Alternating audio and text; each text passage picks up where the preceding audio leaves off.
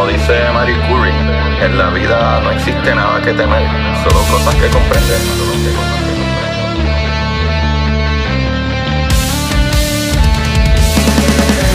Recuerden correr y buscar la manera de aprender que más le divierta.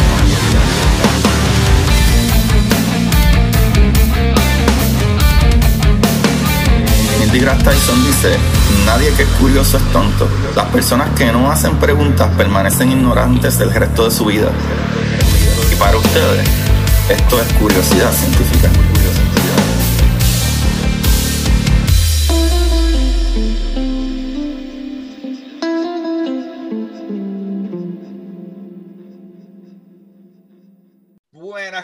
Curiosidad Científica. Bienvenidos todos nuevamente a otro episodio maravilloso de Curiosidad. Y el día de hoy estoy súper emocionado. Ya lo sabe, ya se lo dije. Hablamos un poquito de todo. ya reconocen esa risa.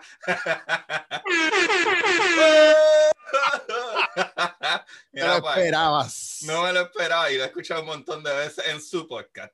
Que estés dándote en la cara. Para los que todavía no saben, con todo lo que ha pasado, ¿quién es? Corillo, conmigo tengo hoy a Eric Chicho Rodríguez. Corillo, denle una bienvenida. Tenía que hacértelo. Ay, papá Corillo, para los que ustedes no saben, para mí, para mí, Chicho es un actor, improvisador, este, creo que improvisador antes que actor, súper la bestia de improvisación, eh, comediante, eh, para mí, gurú del café, la música, y, y ya me rompió, verdad, ya me dio en la cara hablando de música. Y, y sobre todo, sobre todo, una de las cosas importantes es que hoy vamos a hablar un poquito de la psicología, de la mente, de las emociones.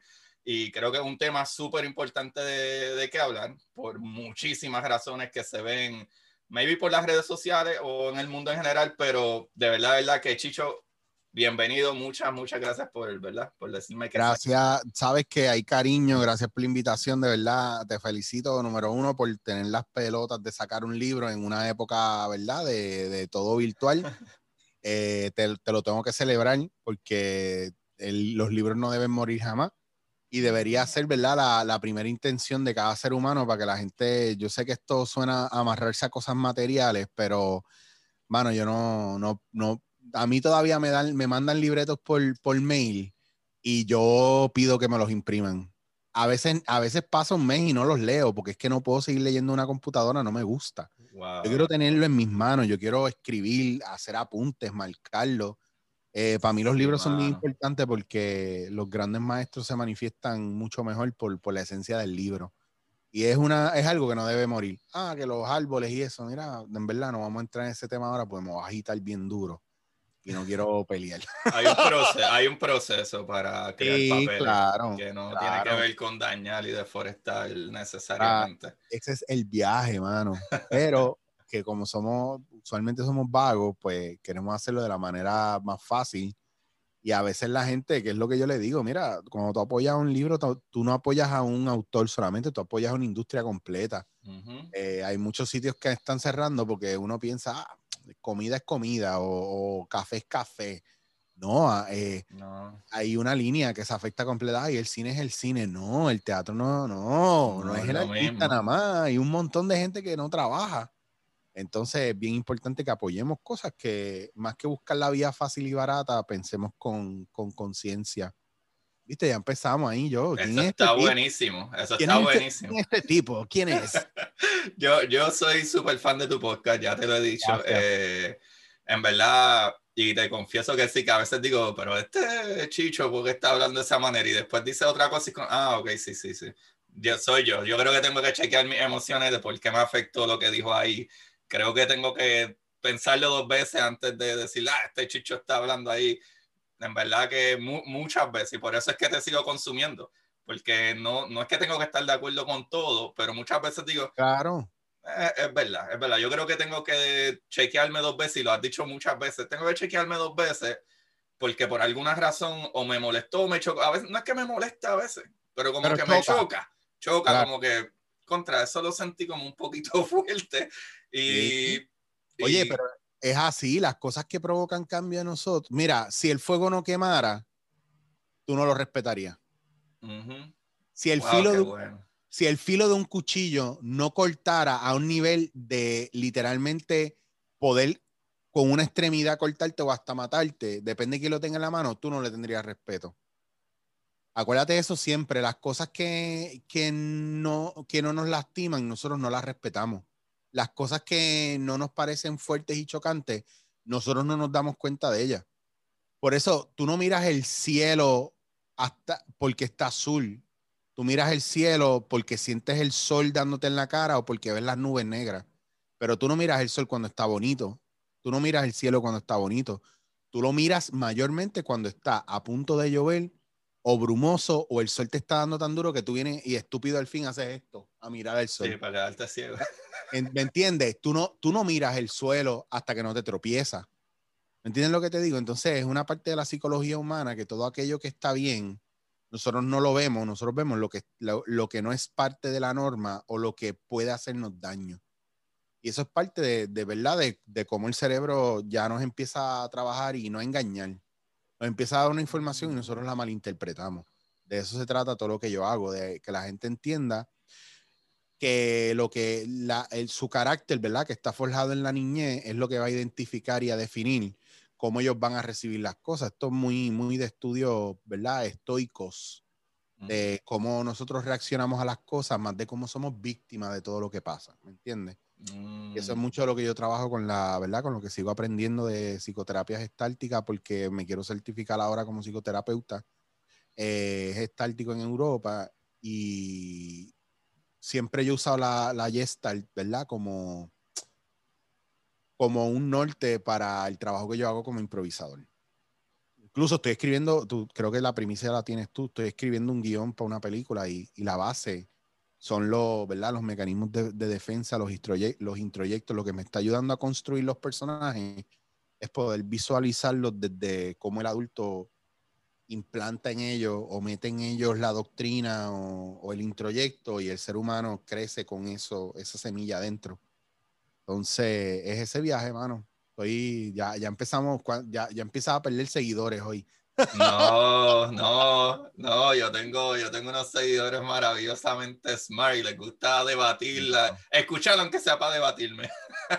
Ahora, esto lo, como es la gente para debatir cuando la realidad es que no hay que debatir, hay que exponer las verdades porque no hay solo una verdad. Sí, no, claro, claro. Y no necesariamente debatir es, que sea malo, es que mucha gente tiene sus puntos de, de vista que a veces es bueno escucharlo. Pues yo creo, yo creo que ese es uno de los problemas más básicos de hoy en día. Es que hoy en día no nos escuchamos. Y algo que aprendemos de pequeño y de acuerdo a nuestra, ¿verdad? Que eso tú me lo puedes confirmar, que sabes mucho más que yo de esto. Algo que nos sucede cuando pequeños, dependiendo cómo tú aprendes o si te lo dan todo o no, si en ningún momento te dijeron eso no se hace así o, se te, o te lo dan fácil. Muchas veces cuando crecemos, eh, discutimos o nos alteramos o tenemos contestaciones bruscas porque cuando sientes que atacan a lo que tú crees, que viene, vienes convirtiéndolo en tu personalidad, que es la manera que todo el mundo quiere que te vea, si alguien te dice algo, aunque esté lo correcto de otra persona, uno tiende a, la defensiva, como lo que te dijo ahorita, como a veces me dice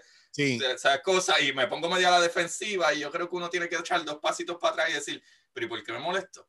¿Sabe? ¿Verdad? Realmente no es algo malo que me dijo o no es algo... Sí, pero, pero siempre te va a tocar una fibra. Acuérdate que tú, a lo mejor tú estás, qué sé yo, te lastimaste el dedo en tu casa y saliste a la calle a hacer gestión y te encontraste conmigo y me fuiste a saludar efusivamente y como yo no tenía la información de que eso te afectó o de que tienes un dedo jodido, cuando te saludo y te aprieto la mano, ah, te duele y te echas para atrás. Y yo hago, diablo, mala mía, ¿qué pasó? Eh, no, no, que me lastimé el dedo, chico, y me lo lastimaste. Ojo, yo no sabía que tenías el dedo lastimado. Y tú, y de ti están decir, no, no, no, no es tu culpa.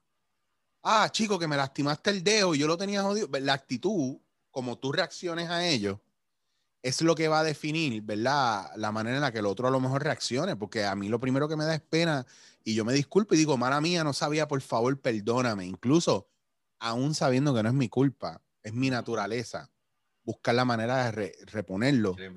Sé yo, y pues es una manera bien pendeja. Te invito, coño, mano, discúlpame. mano, vamos a tomar un café, yo te lo invito, perdóname, tú sabes, uno busca el momento. Y porque si no te sientes mal, te sientes en una deuda porque le hiciste daño al otro aunque tú no supieras. Y eso pasa con lo que decimos. Lo que pasa es que vivimos en un mundo, en una sociedad actualmente donde nosotros queremos decir lo que pensamos, pero no pensamos lo que decimos. Entonces, cuando nos toca asumir responsabilidad por lo que decimos y, el, y lo que hacemos con nuestras acciones y, lo, y con, lo que, con, con nuestras palabras, cuando nos, nos toca asumir responsabilidad, nos queremos deshacer de ello justificándolo o echando la culpa o bompeando la responsabilidad. Por ejemplo, Yo, a mí, yo, yo que soy figura pública, automáticamente yo te digo, soy figura pública y tiene que haber uno que otro cabrón y diga, a mí este pendejo se cree figura pública si no tiene ni, ni 50 mil seguidores. Ajá. Pues, mano, pues si yo no fuera figura pública, figura pública, cuando yo salgo a la calle, la gente no me pararía en todos lados, la gente no interrumpiría mis almuerzos con mi familia o mis cenas de, de negocio, o cuando yo estoy en la calle serio o salí del funeral de un amigo, pero a una persona quiere una sonrisa y una foto conmigo. Eh, ¿Me entiendes? Si yo no fuera figura pública, yo podría salir libre a la calle y hacer lo que me da la gana. Y la gente viene con una percepción de que como me ven mucho en redes, pues me pueden decir lo que quieran, como que se traen el chiste, pero yo no sé quiénes son. Y me tratan como si fueran panas míos de toda la vida. Ay, yo veo todo lo que tú haces todos los días, yo te sigo, yo te siento tan cerca.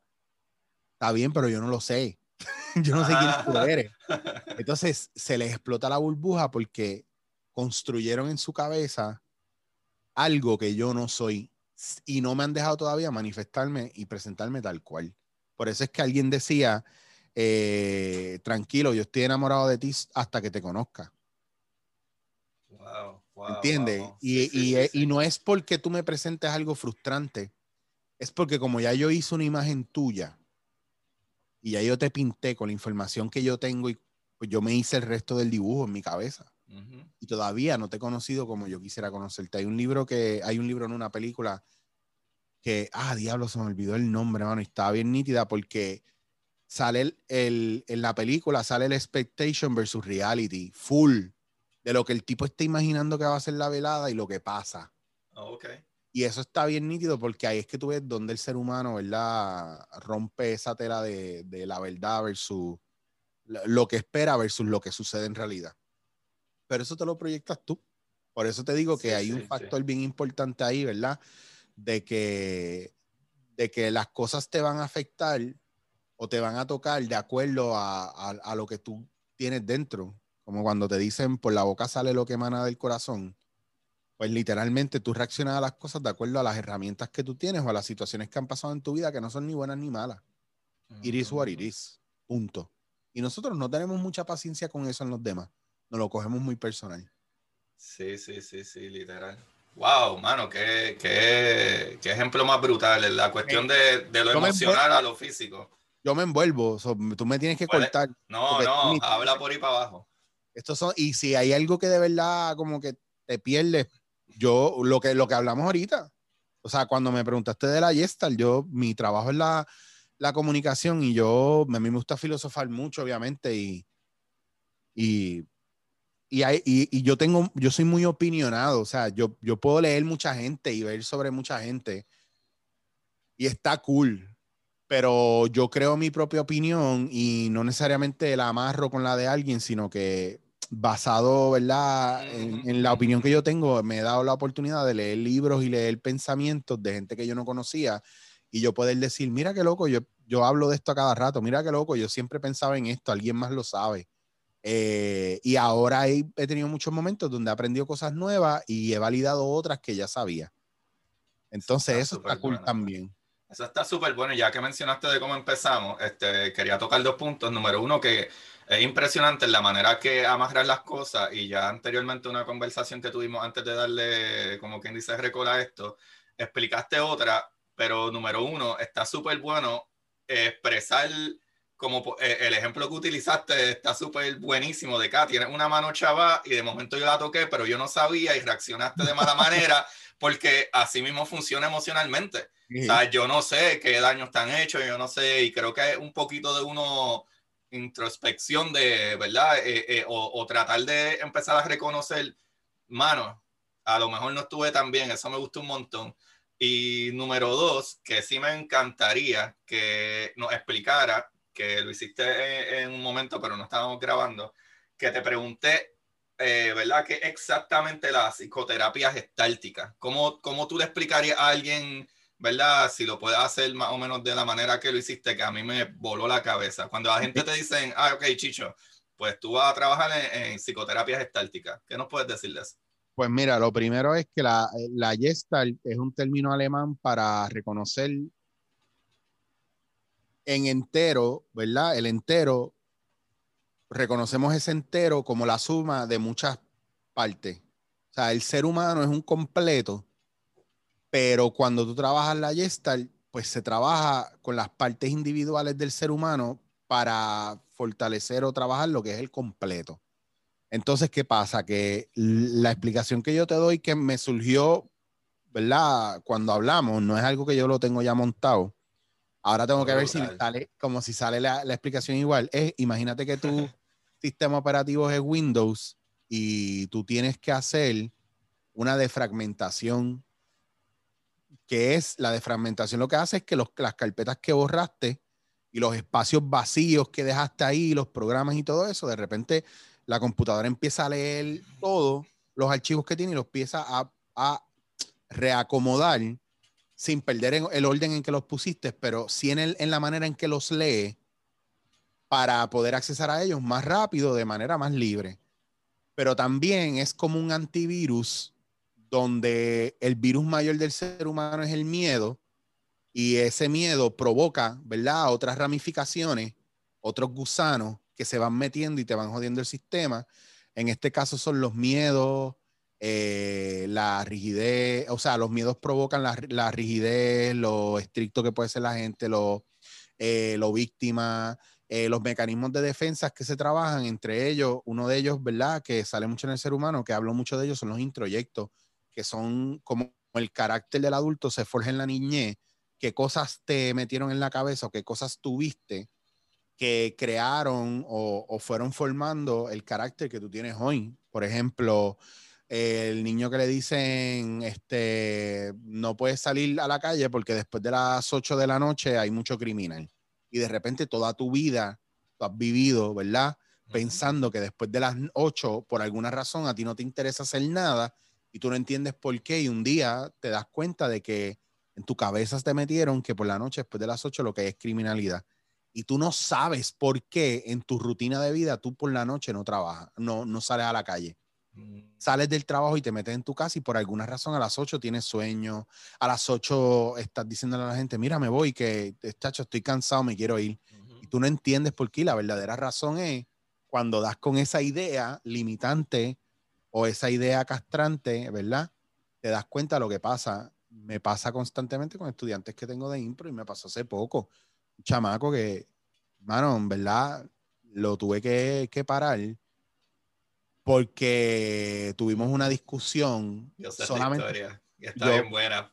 Por pues, favor, yo le, sí. yo, le, yo le fui a corregir algo en el taller y el chamaco me quería explicar y yo no lo dejé.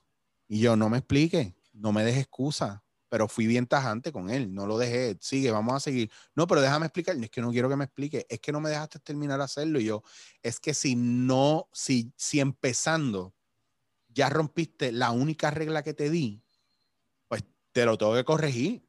No, no evadas mi regla, porque aquí el maestro soy yo. Entonces es esta pendeja de es rol de estatus. Yo te tengo que enseñar rol de estatus también para desarrollar el personaje y tú no estás entendiendo que yo soy el profesor y que tú eres el estudiante y que me debes escuchar para que aprendas, porque ese no es el foro para tú enseñarme, ese es el foro para yo enseñarte. Si nos bebemos un café, tú me hablas de lo tuyo y yo aprendo. Pero no es que yo no me permita aprender, ¿me entiendes? Entonces de repente hubo este debate donde no tenía que suceder. Y, mano, y el chamaco me, yo sé que, o sea, todo el odio que me transmitió yo le expliqué, mira, mano, yo sé que me quieres caer arriba, yo sé que me quieres arrancar la cabeza, sé que estás pensando que te estoy atacando, sé que te estás sintiendo humillado y, humillado y yo le bajé fuerte y le dije, estás pasando por esto, por esto, por esto, por esto, por esto, por esto. Yo no estoy aquí para atacarte, yo no estoy aquí para hacerte daño, yo estoy aquí para limpiar esta reacción que tú estás teniendo ahora. Y qué bueno que te está pasando conmigo ahora. El punto es que el chamaco, mano, yo lo que vi fue un, un hombre castrado que no era capaz de expresar sus emociones. Entonces me voy atrás a ver que si, si yo pensando, ¿verdad? Esto en mi cabeza, yo tirando números random en constelación familiar, yo estoy pensando, ¿verdad? Atrás, si su papá o su mamá fueron bien estrictos con él, o su abuelo, su abuela, algún profesor, algún tutor, alguien, algún jefe, algún maestro, fue súper castrante con él y no, lo, no le permitió expresarse, una relación de noviazgo, ¿verdad? Tóxico, eh, ver a su mamá o a su papá como parte de verdad de maltrato eh, conyugal o lo que sea. Entonces yo pienso en muchos posibles escenarios que pueden haber provocado que este hombre se castrara, se censurara y no se atreviera a decirme lo que yo sabía que él me quería decir. Pero entonces tampoco me dio la oportunidad de hablar con él y preguntarle qué pasa, no me dio la oportunidad de ayudarle. Sé que le explicó otra gente después, pero, de, pero fue el día después de que se quejó diciéndole a la directora, ¿verdad?, del proyecto que yo lo humillé, eh, sacándole en cara a otra gente que no sacaron la cara por él, ¿me entiendes? Fue en plan víctima cuando yo en ningún momento ni me, ni me paré, ni me... Yo, yo estuve todo el tiempo sentado y tranquilo, yo nunca le grité, yo nunca le peleé, yo le dije, si yo quisiera pelear contigo, yo hago algo muy animal y es encrisparme o levantarme la silla. Yo estoy aquí sentado para que sepas que no estamos en posición de pelea. Entonces el, el chamaco saltó basado en basado en, en laceraciones que ella tiene y yo me fui sin sentirme culpable. Yo me fui pensando, coño, yo hubiese querido ayudarlo, pero qué bueno que lo toqué y eso removió cosas en él y esas cosas provocan otras que para bien o para mal, a lo mejor, yo no lo he vuelto a ver, eso a lo mejor el chamaco me tiene en una lista negra y algún día me va a matar. Puede, puede pasar. pero yo quisiera pensar que él entendió que estas cosas le van a traer problemas y que necesita ayuda. Y es lo más importante que pensemos, porque las cosas que están sucediendo de violencia de género, especialmente de hombres hacia mujeres, son hombres que no entienden que ellos pueden hacerse vulnerables frente a otro ser humano y que si tienen problemas de ira o de rabia o problemas personales, que ellos, ¿verdad? Deben buscar la ayuda y, no, y deben empezar a apaciguar esa rabia y ese odio, que no es otra cosa que un introyecto también. Eh, de cosas, de, de, frustraciones de hombres, porque la gente piensa que los hombres no la pasamos mal, pero los hombres la pasamos fatal cuando somos niños probablemente. Y eso es lo que crea el carácter de hoy nosotros como hombres. No, importa quién nos críe, pues yo me crié en violencia y yo no soy, yo trato de no ser un tipo violento, yo le tengo mucho miedo a la violencia que pudiera provocar yo como, como gordo de 6'3 Sí, sí, como un hombre grande en general, ajá. Hombre grande en general. Imponente que muchas veces me veo, o el miedo que yo pueda dar, o, o, la gente que se pueda sentir intimidada porque piensan que porque yo soy grande yo peleo. Y, mano, yo la única manera en la que voy a pelear es cayéndote a beso y abrazo. ¿Me entiendes? Eso yo le digo a la gente, Tacho, te voy a dar un clase abrazo, cabrón, que te voy a dar un beso después y te va a caer al piso de amor. Tú sabes, a mí no me gusta tener que pelear o usar la fuerza bruta para intimidar. Cuando tú llegas a eso, papi, ya no hay break. Lo mejor es retirarse, aunque estés en las de ganar. Mano, eso está súper brutal. Eso está súper bonito porque es como tú dices, la gente a veces se hace una idea de quién tú eres por el podcast, por, o sea, yo tengo 170 y pico de capítulos, o sea, llevo casi tres años haciendo esto eh, y la gente en verdad te conoces, un más o menos, pero por ejemplo, ellos no saben de dónde tú vienes. Eh, yo he hablado aquí que desde bien joven eh, tuve una pareja estando en universidad que, que eh, era más hipitona y me enseñó a meditar más porque nosotros no discutíamos, pero muchas veces ella me decía como que, ah, es que a ti como que no te importa. Y no es que no me importaba, es que en mi familia, cuando yo era pequeño, sí sí hubo muchísimos momentos que, de discusiones entre mis padres y me estás escuchando bien sí te oigo bien. Este muchas discusiones entre mis padres y etcétera que que no es como que mi padre me golpeaba o no golpeaba ni nada pero las discusiones eran horribles sabes de que yo yo me acuerdo momentos de que ellos estaban vacilando y yo me asustaba porque pensaba que estaban discutiendo de lo constante que pasaba Y son momentos de que tú te guardas tus sentimientos y tú te guardas tus cosas y tú tratas de evitar porque te duele mucho escuchar un grito o escuchar una pelea o etcétera. Y esa persona en, aquel, aquellos años atrás, veintipico de años atrás estaba en la universidad, eh, ella misma me enseñó a cómo meditar un poco, o sea, de sentarme, etcétera. Y me acuerdo que ella me dijo, bueno, si tú no puedes estar 15 minutos contigo mismo, el problema no es la otra persona, el problema eres tú. Y brutal, brutal. Entonces me acuerdo que, pues, mano, de cogí el cariñito a meditar y por lo menos una vez a la semana sentarme y dejar el celular, dejar, digo, en aquel momento no tenía ni celular, pero hoy en día todavía lo hago y dejo el celular, whatever lo que sea, me, me puedo estar sentado en el patio haciendo nada, pero me doy mi, me doy mi, mi discusión personal con mi cerebro y creo que es algo que a nosotros no nos enseñan. A nosotros nunca nos enseñan cómo hacer ese release de lo que tú sientes o de un hombre, como tú dices, tú tienes 6'3, yo tengo 6'2.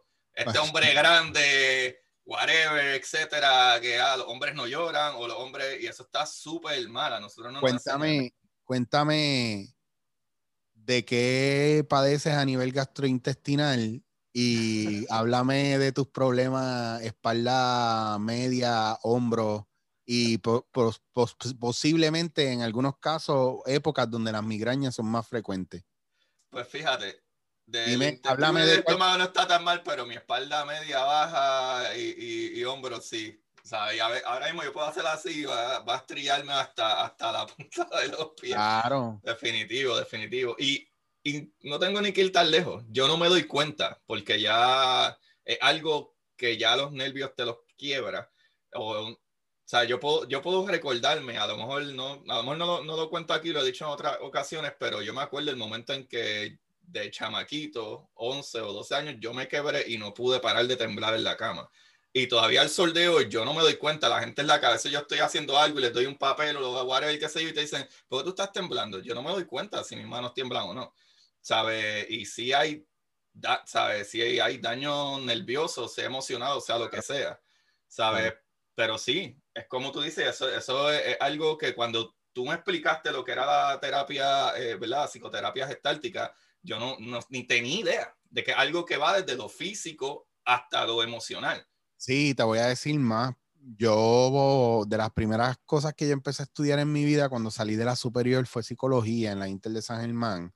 Lo que pasa es que a los dos años yo estaba bregando, digo, al primer año yo estaba bregando, me metió de presentado con, un doctor, eh, con un psicólogo, ¿verdad? Que nos llevábamos súper bien, el profesor y yo. Y era un chamaco joven, pero que sabía que yo de verdad, mano, para mí esto era mi vocación. Y fue lo primero que, eh, lo que me quise lanzar, pero no fue lo que continué, porque lo que continué fue las comunicaciones y el teatro y todo eso. Y fue porque le cogí miedo. Eh, primero me desilusionó la parte del, negocio detrás de todo esto, la parte ética, porque la sentía que era muy elitista y distanciaba a la persona, ¿verdad? Con sus razones básicas eh, em, científicas bien fundamentadas de por qué el distanciamiento, pero yo me sentía que yo no era ese ser humano y yo no me quería convertir en eso. Y número dos, eh, bueno, y lo sabrá y lo entenderá la gente que me conoce como improvisador, de que yo no, o sea, yo no, no tengo safety net en nada de lo que hago. Yo confío en que yo puedo volar, ya está. Entonces, otra de las cosas, ¿verdad? Fue a, a mí, no voy a decir me rompió, pero sí me chocó ver con el caso de niños que habían sido maltratados de manera muy hardcore, donde, sé yo, yo a lo mejor no podía entrar y tener acceso al niño, pero sí estaba del otro lado de un escritorio o de un salón pudiendo ver lo que, ¿verdad? Lo que estaba pasando o escuchando lo que estaba pasando siempre, ¿verdad? Monitoreado, especialmente en esos hogares. Y pues leer los casos y ver los casos y leer un montón de cosas de lo que estaba pasando con esos niños.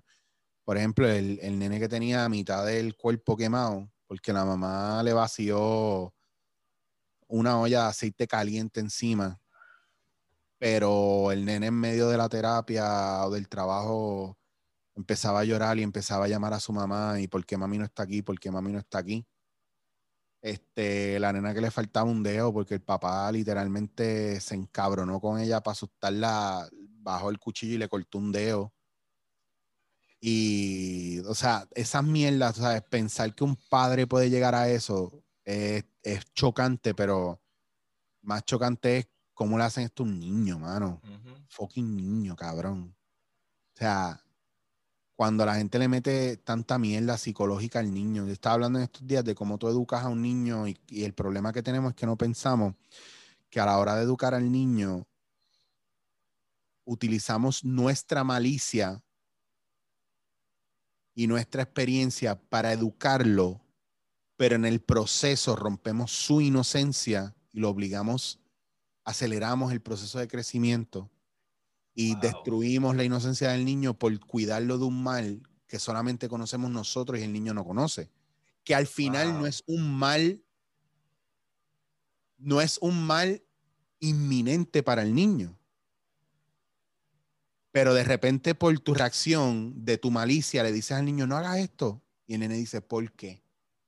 ¿Por qué tal cosa, tal cosa? Uy, ya te metiste hondo, ya le soltaste una, ya le dijiste algo que todavía no le toca aprender. ¿Y qué es eso? Diablo, ahora le tienes que dar la explicación de eso, que es peor. Ah, pues por esto y esto y esto y esto. ¿Y por qué es eso? Y ahora tienes que romper su inocencia para que él entienda, porque en el mundo hay gente mala y la gente mala probablemente quiera tocar tus partes y abusar de ti. Y tú dices, ah, pero estoy preparando al niño porque eso es lo que pasa. Pero prepáralo cuando le toque, no antes, porque ahora el niño empieza a crecer con unos introyectos de miedo. Mi mamá siempre me enseñó que no debo confiar en nadie. Mi mamá siempre me enseñó que yo tengo que bregar solo y nadie me va a cuidar. Mi papá siempre me enseñó que hay que trabajar y no hay tiempo para llorar, que lo que lloran son las nenas, que ellas tienen permiso de expresar sus emociones. Esos son introyectos. ¿Y qué pasa? Que de eso los niños se llenan y eso forja el carácter del adulto. Entonces, cuando tú ves un adulto que se siente castrado y no se atreve a expresarse y no se atreve a decirte, cabrón, te odio, te quiero arrancar la cabeza. O sea, tú sabes que no sabe verbalizar sus emociones y que alguien le dijo, no puedes decir lo que sientes, porque si dices lo que sientes, traes conflicto, traes molestia, tú estorba. no sirves, a nadie le importa lo que tú dices, cállate la boca, porque si no te callas la boca, te voy a dar en la cara. Y entonces empieza a recordar eso, y este chamaco, yo sé que, volviendo otra vez a tomar el tema del chamaco, tenía muchas de esas cosas que se pueden resolver en, eh, hay terapias para eso. Maybe yo no soy el adecuado, pero sí te puedo ayudar a entrar en razón. Porque yo no me siento cualificado para bregar con cosas bien, bien, bien, bien, bien jalcorosas. Pero sí me ha tocado bregar con cosas jalcorosas en la vida. Y pues, mano, lo bonito que tiene la psicoterapia gestáltica, que a diferencia de la psicología regular o el coaching y todo eso, eh, yo siento que el, ¿verdad? la persona que está estudiando para eso aprende muchas cosas de muchos libros, de muchos pensamientos, muchas cosas, ¿verdad? Protocolarias. Eh, relación paciente-terapeuta o psicólogo-cliente o viceversa, ¿verdad? Y muchas veces cuando tú le preguntas, ¿y cuántas horas tú hiciste de terapia? y te van a decir, bueno, es que yo no puedo ver clientes o pacientes hasta este momento. Y no, no, no, no. Yo no estoy hablando de tú como terapeuta o tú como psicólogo. Yo estoy hablando de un psicólogo atendiéndote a ti. Ajá, ajá. O aprendiendo basado en lo que tú haces. Y en terapias estálticas, desde el día uno, se trata de la travesía tuya y del grupo con el que tú estás. Y cómo nos vamos escuchando constantemente, mutuamente, y un día alguien tiene más ganas de expresar que otro dentro de los temas que estamos trabajando, por ejemplo, el día que trabajamos de mecanismos de defensa, pues vamos escuchando, escuchamos la teoría, vemos ejemplos y los, ¿verdad? Los tutores y los profesores empiezan a, trabajar con nosotros partiendo en lo que energéticamente tú quieres, tú tienes ganas de soltar. Había unos días que yo no, no hablaba nada y escucho que escuché uno o dos capítulos que, que tú bajaste la cabecita porque no pudiste y que hicieron gestos súper lindos. Y perdón por interrumpirte, pero no, no, para nada. de los es sí muchos capítulos. Que por ejemplo, el de disculpa que te interrumpa cuando estás creando tu punto, eh, pero no, no solo ese capítulo, ese capítulo me tocó bastante y un capítulo que a mí y a mi esposa, que ella misma estaba loca por conocerte, eh, es que no está aquí todavía, eh, cuando hablaste con Jeremy, que ah. nosotros por error lo pusimos de camino a la casa de una familiar y llegamos allá con los ojos aguados, ¿qué les pasa? Sentimentales. Porque fue fuerte, fuerte, fuerte, brother. ¿Tú crees que la persona que desde pequeño yo veía, que estaba, le alegraba y hablaba del mundo y de la ciencia y de aprender y cómo comer y cómo atender los problemas del mundo y dar amor y dar cariño? Y yo sé que él tiene estas instituciones y todo eso. Y de momento no sé quién rompió a quién. No sé si fue que tuvo él a ti, pero definitivamente tuvieron un momento súper. Y eso que yo no grabé, él llegó, yo lo cité para 11 y él llegó a las 10 y 45 y en principio ya a la una teníamos que haber acabado y se fue a las 3 y media. Y lo que tuviste fue hora y media de podcast nada más. Tú no estuviste en medio de los tres cafés y las, las horas de conversación. que lo dijiste que iban a hacerse el cuarto. y fue bien heavy porque aquí hablamos, hablamos de lo que es ser hombre, hablamos de lo que, de lo que, de lo que nos ha roto y, y nos ha impactado. Yo, o sea, a mí las lágrimas se, me, salieron mil veces hablando con él y él aquí, si hubiera estado maquillado y hubiera sido Remy, no hubiera sido José Vega, tendría, se hubiera parecido a cualquiera de los, de los, de los, de los integrantes de Kiss. Porque se lo hubiera regado todo el maquillaje. Cabrón, sí, mano. Entonces, tú sabes lo que pasa, que la gente tiene mucho miedo a abrazar las emociones. Y mano, yo miro para atrás mi vida y hasta los momentos más dolorosos tienen tanto sentido para mí ahora. A veces la gente no entiende que tú, tú, nunca, tú nunca vas a identificar muchas cosas y tú nunca vas a entender muchas cosas hasta mucho después de que las viviste y miraste para atrás. Yo no entendía en mi proceso, mi mamá, mi mamá no, no era una madre presente. A mí me cuidó, a mí me crió mi abuela, mi mamá, mi mamá no, no estuvo ahí en los momentos más importantes de mi vida y mi papá ni se diga, o sea, yo no, yo no crecí sin que me cuidaran. Ojo, es que no fue hasta, hasta viejo o adulto, hasta después de hacer el mundo y de mirar para atrás, no fue que yo entendí por qué mi mamá no estaba. Y eso sanó muchas cosas de mi niñez, pero no todas. Mi mamá no estaba porque mi mamá estuvo trabajando, jodiéndose para nosotros, siendo una madre soltera, con dos hijos, un, varón y una hembra. Que no eran dos varones, que uno hereda la ropa del otro, no, no, no, no. Era un nene y una nena que el cuidado era, era diferente y que probablemente el mayor iba a tener que hacerse cargo del menor en algunos momentos. Y mi mamá, antes de su felicidad, estaba la felicidad de nosotros. Entonces mi mamá vivía bajo mucho estrés. Y entonces, pero hasta adulto tú no te das cuenta de, lo, de, lo, difícil que es la vida para mucha gente. Hasta que tú no empiezas a, escuchar más, tú no te das cuenta de lo difícil que lo tiene todo el mundo. Cada uno tiene su propia historia y ninguna, esta competencia de quién sufre más. Yo le dije a un pan una vez que yo le digo, diablo, y me dice, diablo, te veo arrollado, te veo con esa cara larga, tú no dormiste. Y yo, mano, no, lo que dormí fue una hora, porque me acosté como a las tres y media de la mañana y me levanté otra vez a las cuatro y media. Y me dice, y yo, que no dormí. Y yo le digo, cabrón, pero yo soy el que te estoy hablando de mi problema. ¿Por qué tú tienes que interrumpir para coger protagonismo? Ah, me jodí yo ahora. Ahora yo no puedo sufrir porque, porque este quiere sufrir más que yo. ¿Me entiendes? Entonces, pero es por eso, porque nosotros, mira, hasta tratando de empatizar, hacemos competencia.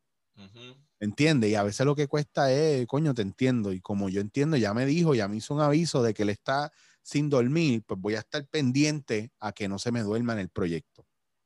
Y la gente que está despierta, de repente, mira, Chicho, detrás un café. Mira, Chicho, quiere una manzanita, quiere un postrecito.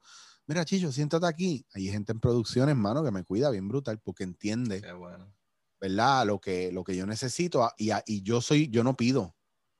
Yo soy ese tipo de persona, cabrón. Yo no sé pedir, eso me lo enseñó mi abuela.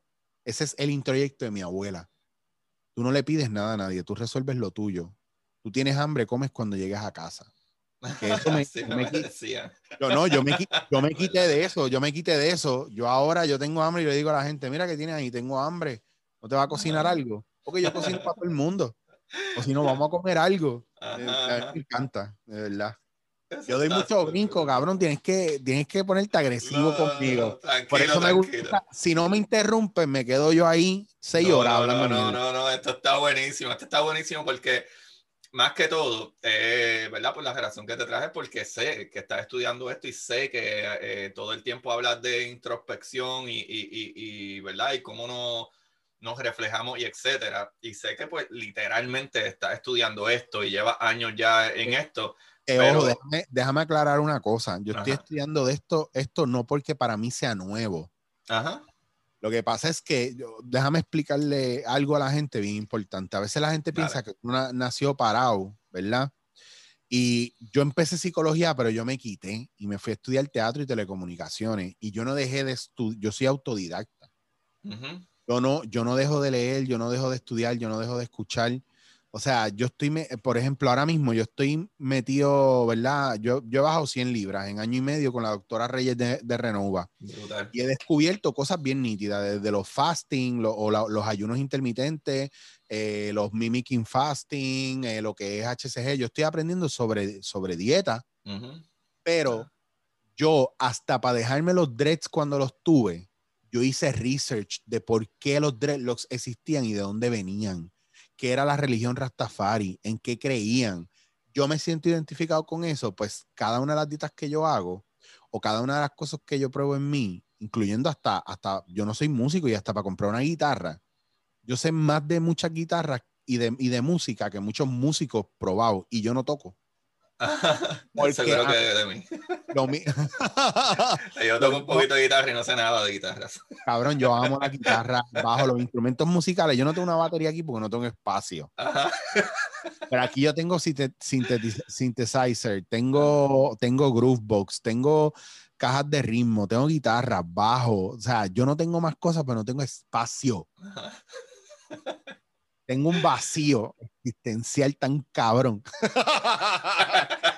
Que compro, compro lo que nunca, lo que siempre me dijeron en mi casa que nunca iba a poder comprar porque no había dinero y siempre decían que no y, y yo era el nene que yo tuve una guitarra en la vida porque me la regaló un padrastro que tuve y a la vez que se le rompió el puente ya no había más.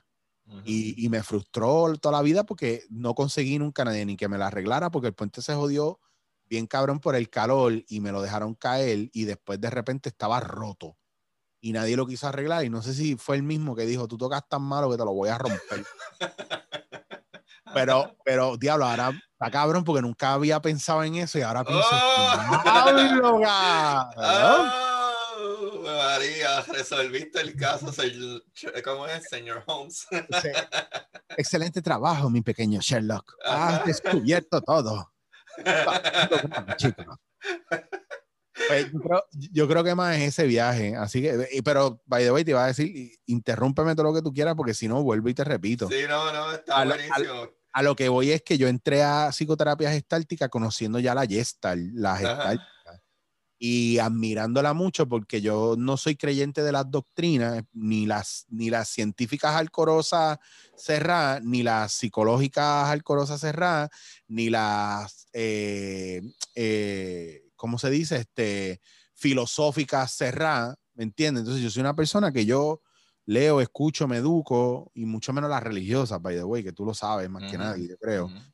Así que, pero yo sí busco lo mejor de cada uno y, y la psicoterapia gestalt, ges- la gestalt, la gestáltica, estaba muy, muy, muy a la par o, o era muy complementaria de lo que ya yo estaba haciendo en impro.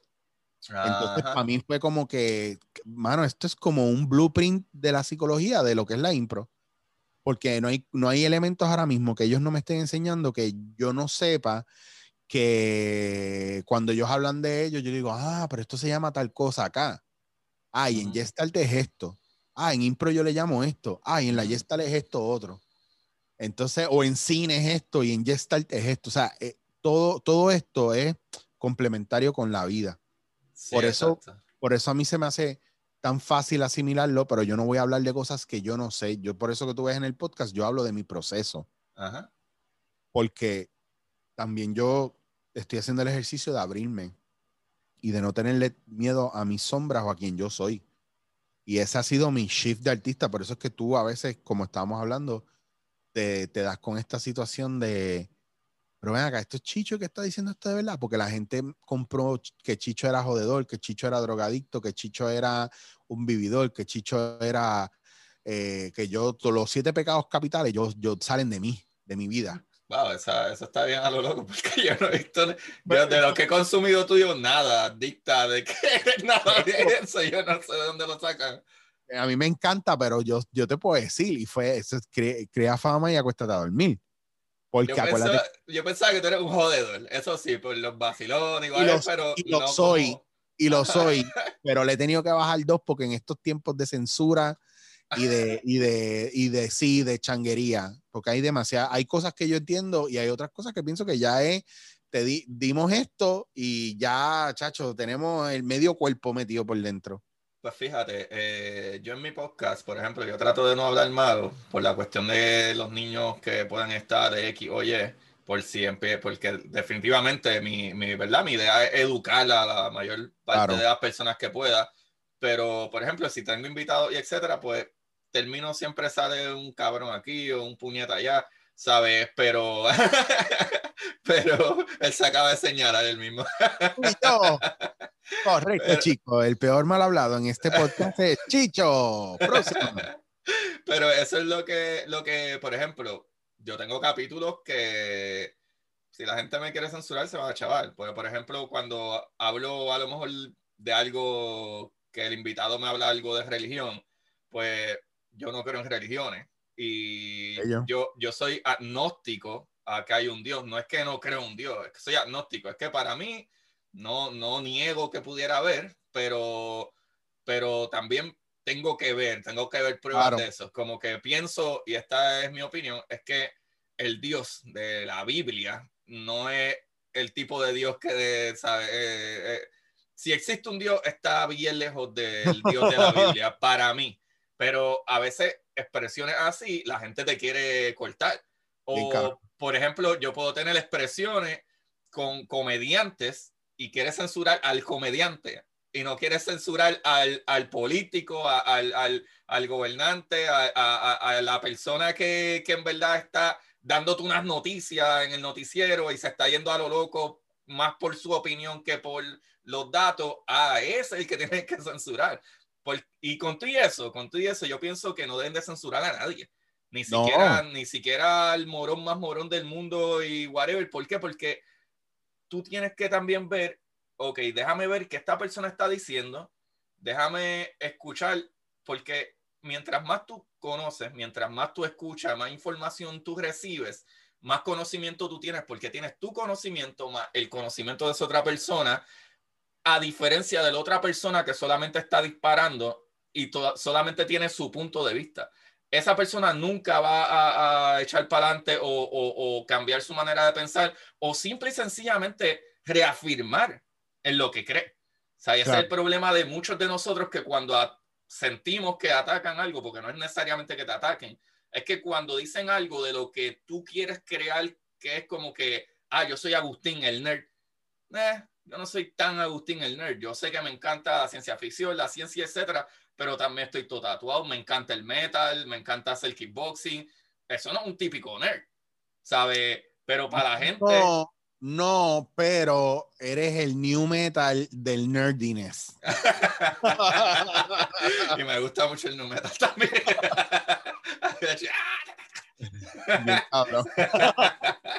pero, bueno que, que, no te dije que no te dije K-pop o J-pop del, del... K-pop, K-pop.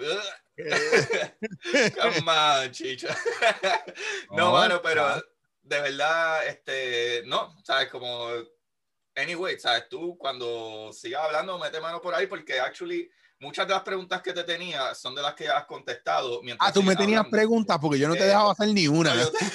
es que lo que pasa, no, yo me preparo siempre, yo, no se me da.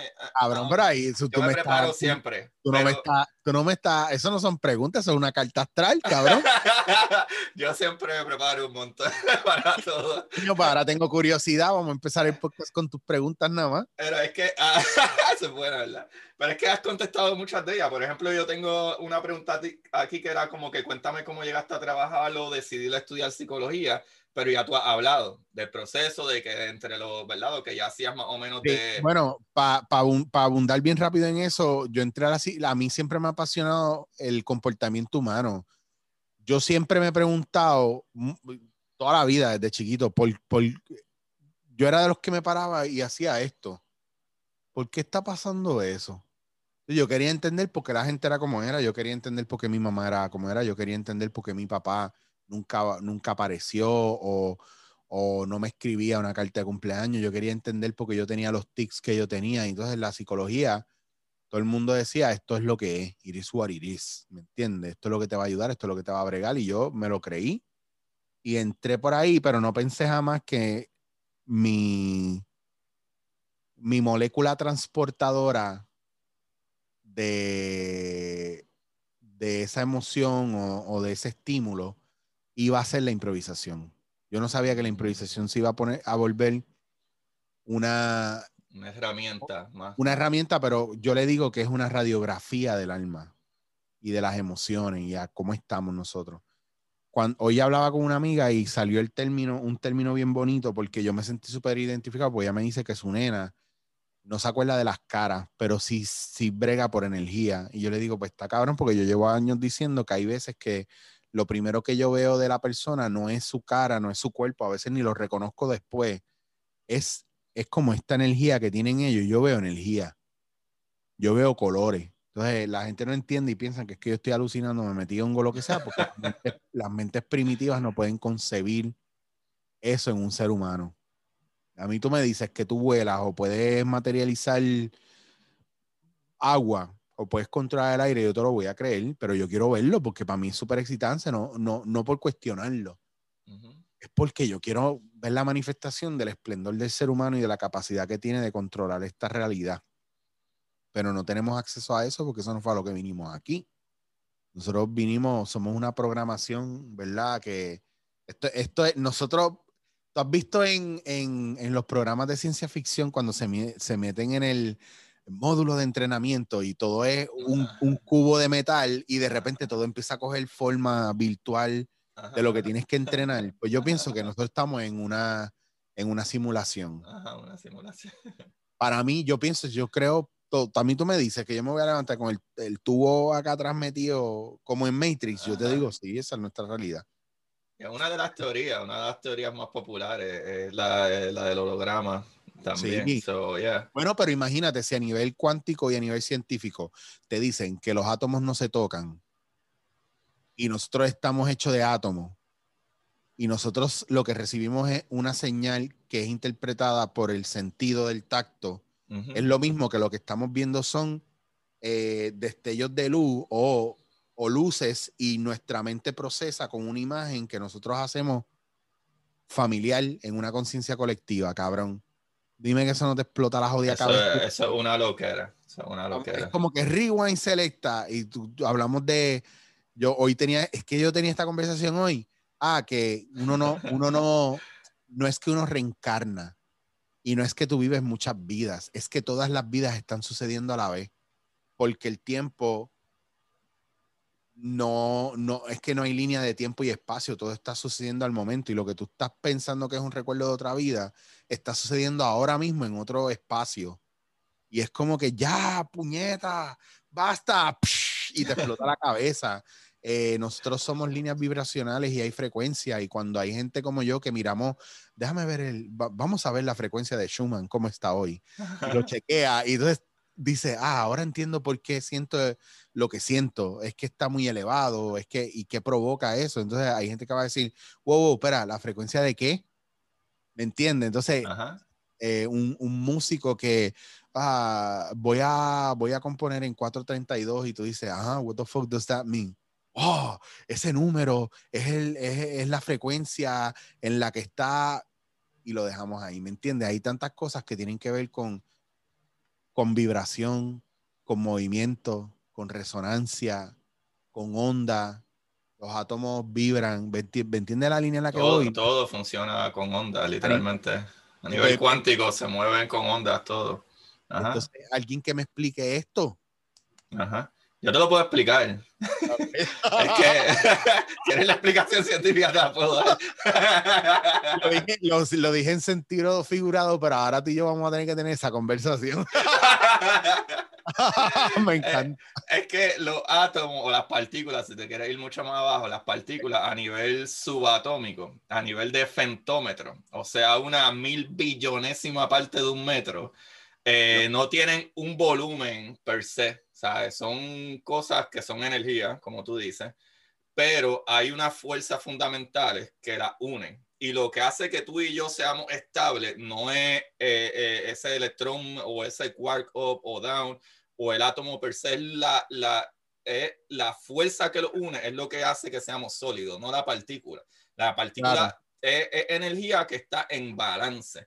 ¿Sabes? Y esa, esa fuerza es tan, ¿verdad? Esa, esa unión entre los átomos, entre esas partículas, es la que crea, ese bonding es tan fuerte que es la que crea esa materia sólida, la verdad, la materia bariónica que, que le decimos que eres tú, yo, el café, la, eso es materia bariónica, lo que vemos, ese 5% del universo que vemos.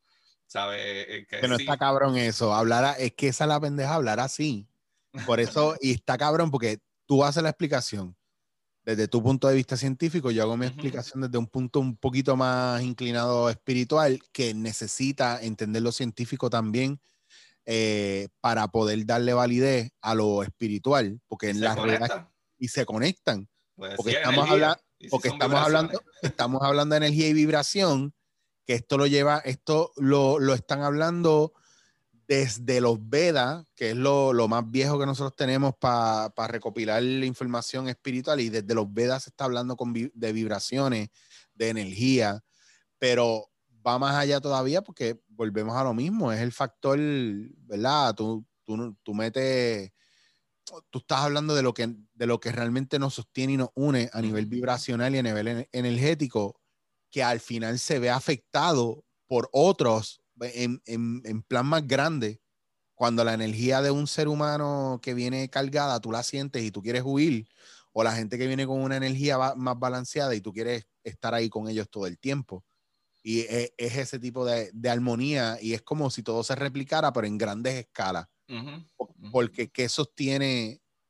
No me voy a meter ahí porque ese no es el tema. Sí, no, no, pero sabes que algo que está súper interesante es que tú conoces que yo soy más científico pero definitivamente tú, o sea, y a mí me ha sucedido, maybe son mierdas mías, pero sí me ha sucedido que tú entras en un salón y conoces a cinco personas nuevas que nunca habías visto, pero por alguna razón siempre te, te atraen más. Sea, y no hablo de atracción eh, eh, física o sexual, hablo de que puede ser que en cualquier persona, puede ser un viejito de 92 años, o puede ser un, chamaquito de 15 que pues te gustó hablar eh, eh, mierda, porque ah, fíjate, el chamaquito tiene unas preguntas brutales y la pasaste mejor que con el zángano que es de, de tu edad.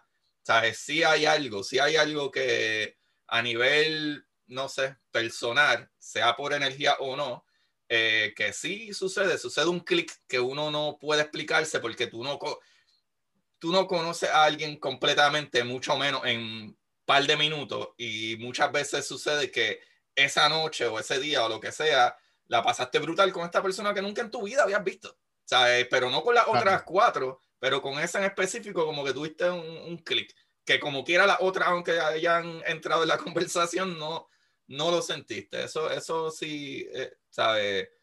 Es que, es que, mira, hay, ahora, ahora es que te digo yo y entra lo mío. Mientras menos en mientras, mientras más en ti tú estás, ojo, porque esto es, volvemos a lo mismo, esto es un alma de doble filo también. Mientras más en ti tú estás, más tranquilo estás, porque estás en ti y no estás disperso en otro lugar. Entonces, a lo que me refiero es que muchas veces nosotros, tú donde estás sentado ahora mismo, haciendo lo que estás haciendo, puedes estar pendiente a muchas cosas, la conversación procesando lo que yo estoy haciendo. Si alguien se mueve en tu entorno, para adelante o para atrás, eh, tú lo vas a ver y eso va a distraer lo que está en la computadora, viendo que la imagen siempre esté bien, que el audio esté saliendo.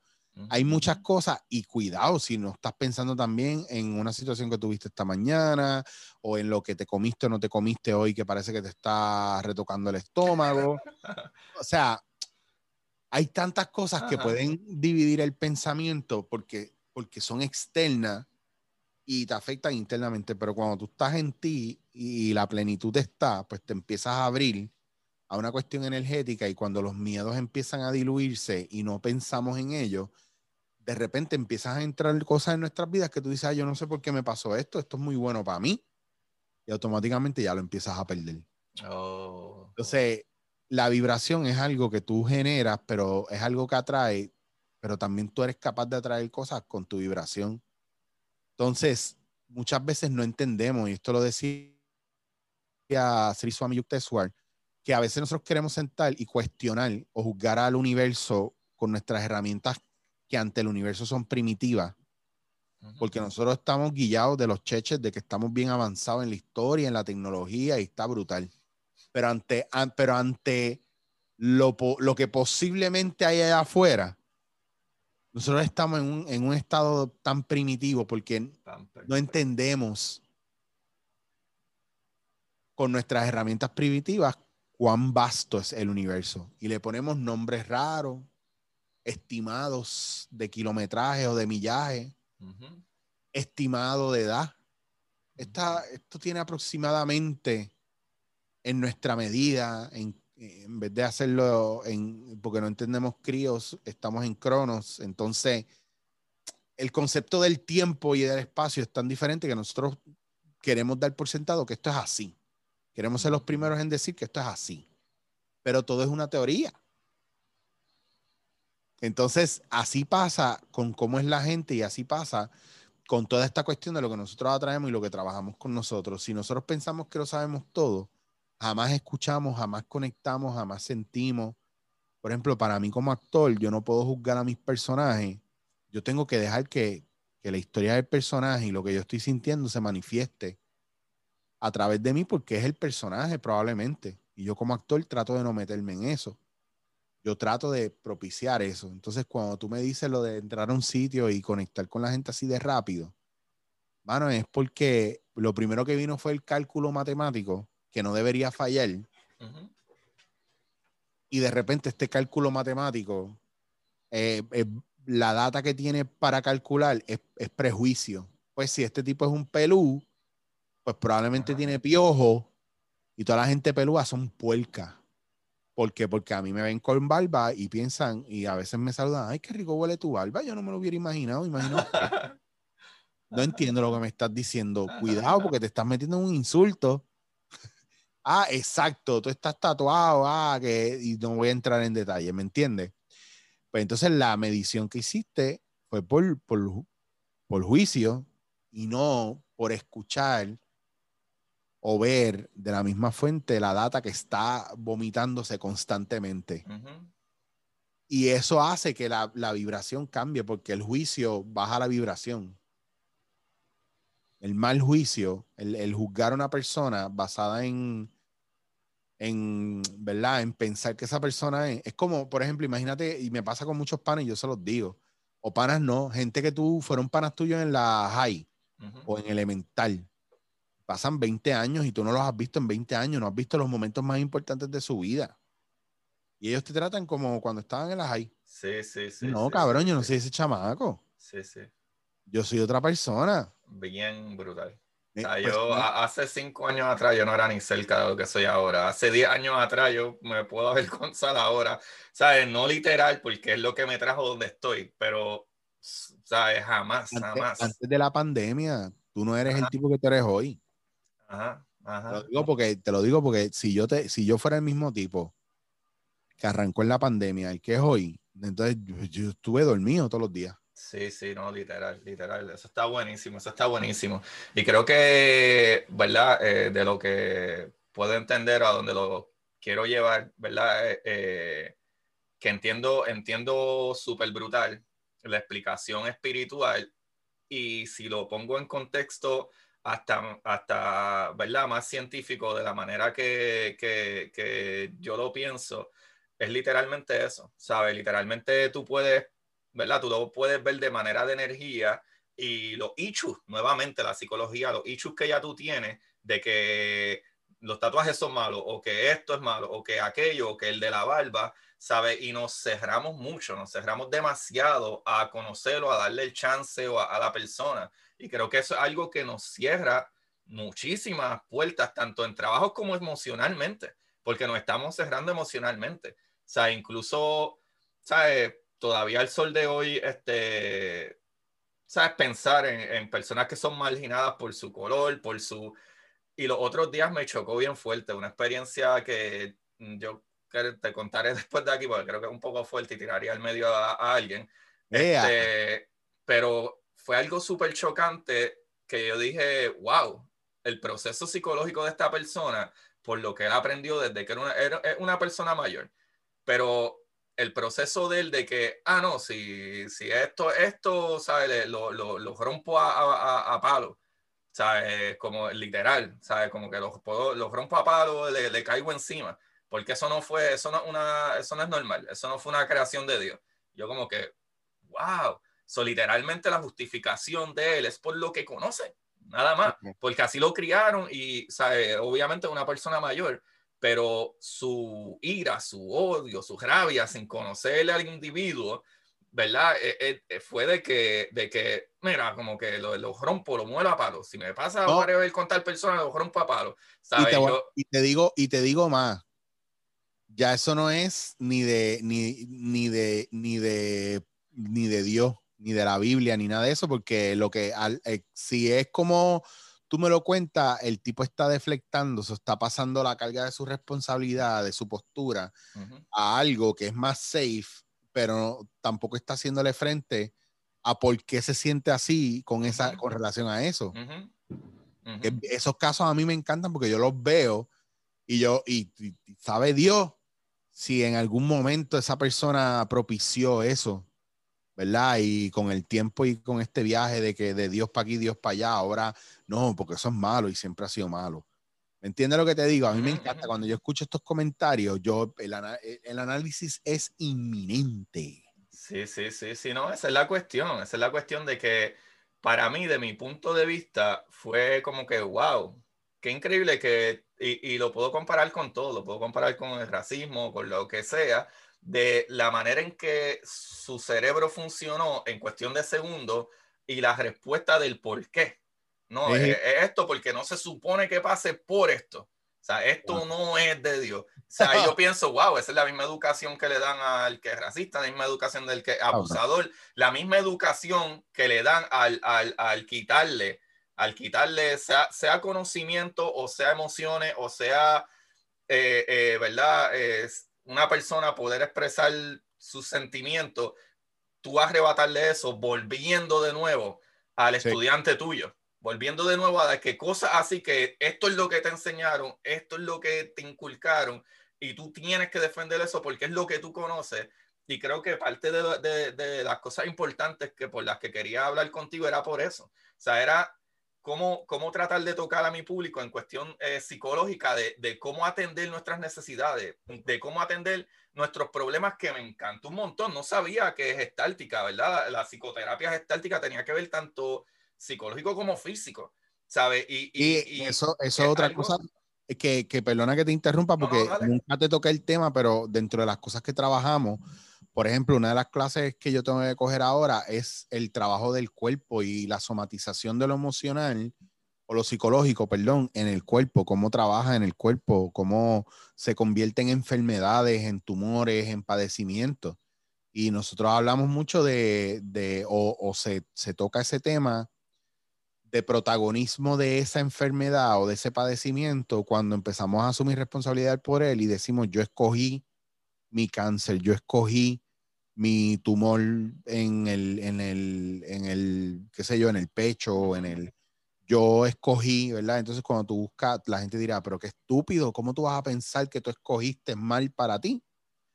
Y es tan sencillo como que no es que tú escogiste mal para ti, que estás haciéndote responsable de la, de la energía que no supiste o no pudiste o no quisiste o no, o no trabajaste y la llevaste donde querías y se quedó tanto tiempo en el sistema que se convirtió, ¿verdad? O se, o se manifestó en un padecimiento o enfermedad. la persona que se, se castra y se censura y no habla, muchas veces tiene problemas, ¿verdad? Gastrointestinales o gástricos eh, tiene problemas mucho, ¿verdad? Con, con, el cuello, la garganta, en muchos casos, ¿verdad? La carga de, ¿verdad? Los hombros, incluso cuando... La tensión, la tensión te, te asesina el cuerpo. Los problemas en las piernas son muy relacionados a cosas de asumir responsabilidad dentro de, tu, de, tu, de tu diario vivir y de tu vida.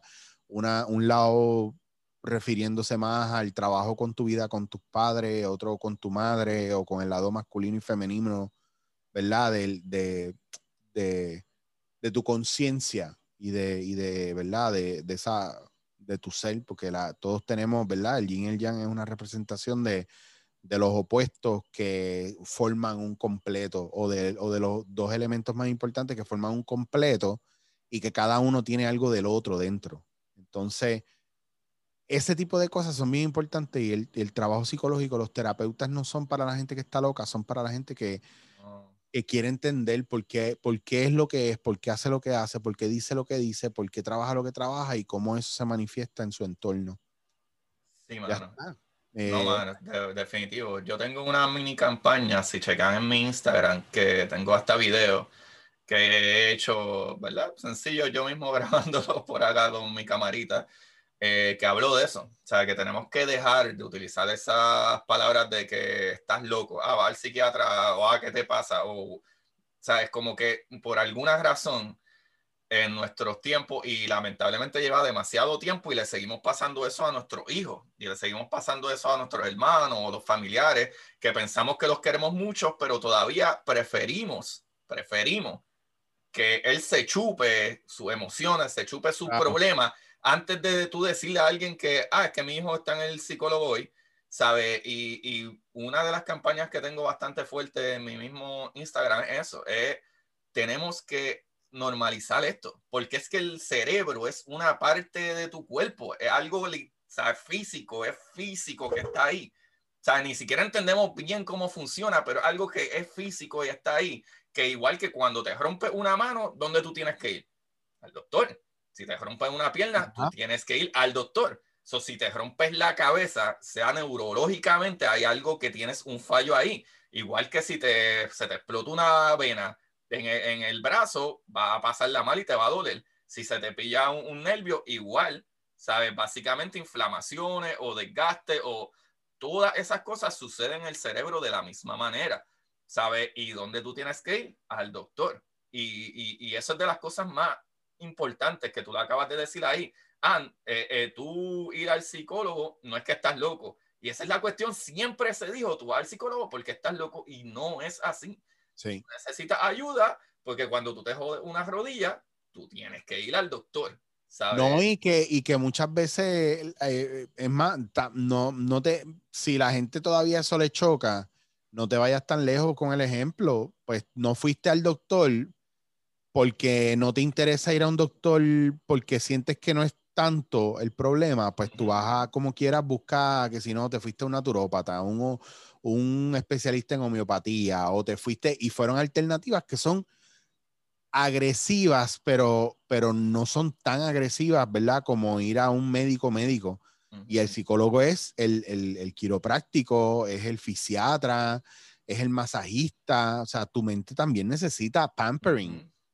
¿Entiendes? O sea, a, lo mejor tú no vas a un psicólogo, pero vas a un pana a contarle tus problemas. Ajá, ajá. Ajá, y, ajá, ¿y cuál es la diferencia? Que uno tiene título y el otro no.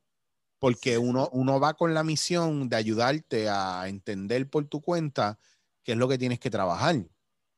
Pero el pana también te quiere ayudar a entrar en razón. Eso está muy bueno. Lo, lo que pasa es que el psicólogo tiene un lenguaje por el que se rige y unas teorías por las cuales se rige, basada en lo que dicen otra gente, pero un panate es más directo y a veces le escuchamos más a alguien que no nos conoce que a alguien que nos conoce.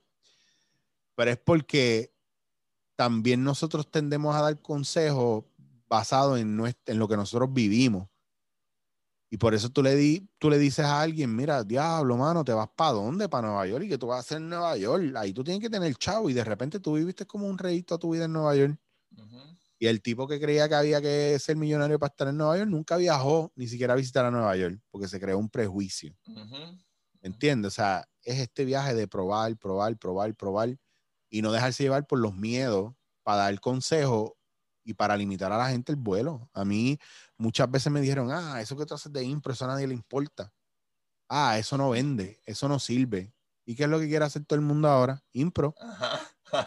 Ah, yo ahora lo que yo pienso es que la gente que yo se lo dije y se lo vendí no tenían la visión.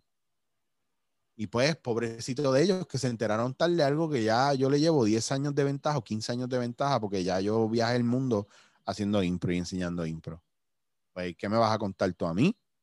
Que llevo 25 años ininterrumpidos haciendo impro, 5 o 10 por encima de ti, que no ha salido ni de tu, ni de tu casa, cabrón. ¿Entiendes lo que te digo? Que a veces nuestro orgullo no nos permite aprender porque simplemente no.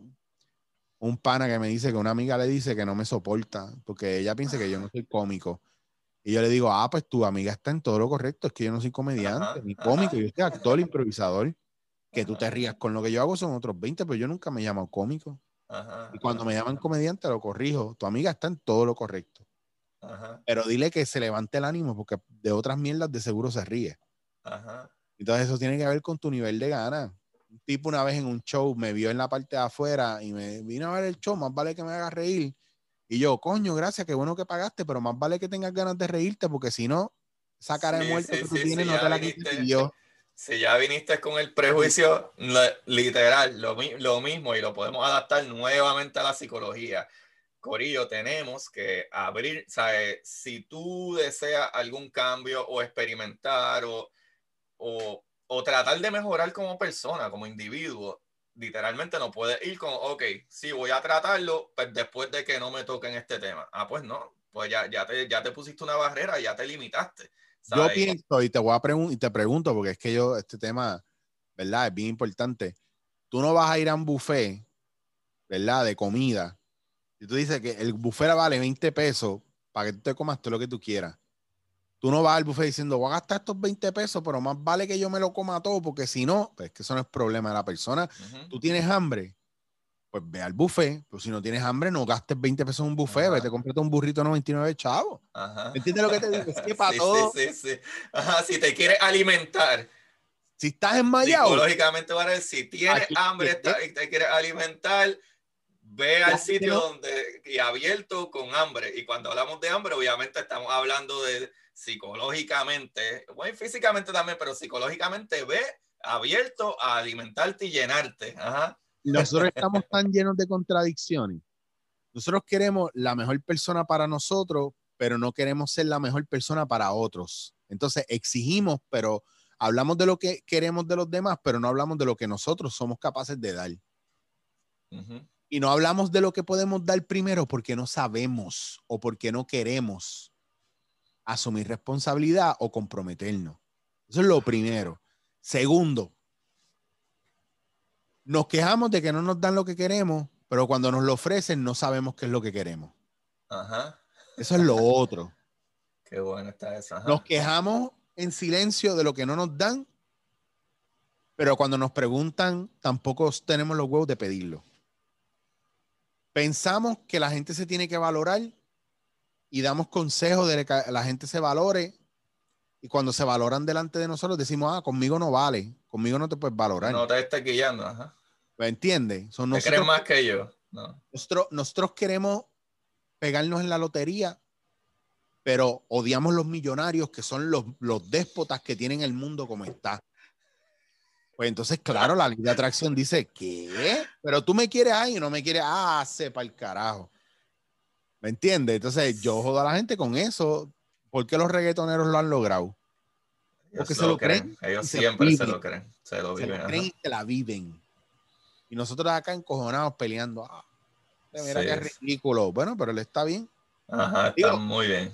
que después votan los chavos en mierda, pero ellos tuvieron el tiempo que estuvieron con un dinero brutal y sintieron lo que, lo que era ser rico, de no tener nada, tenerlo todo, y tú todavía estás teniéndolo todo y pensando que no tienes nada, porque no tienes más que los demás. Sí, sí, sí. Ese es, un problema. Porque eso es todo. Hay gente que lo tiene todo, hasta salud. Pero como hay alguien que que tiene más, que tiene lo que él quiere que él no tiene, pues él piensa que él no tiene. Y auto, y, se, y se posiciona debajo de esa persona. Y la otra persona pensando, ya fulano tiene. Yo, yo hablé con un pana mío que me. Yo no tengo carrera en Puerto Rico.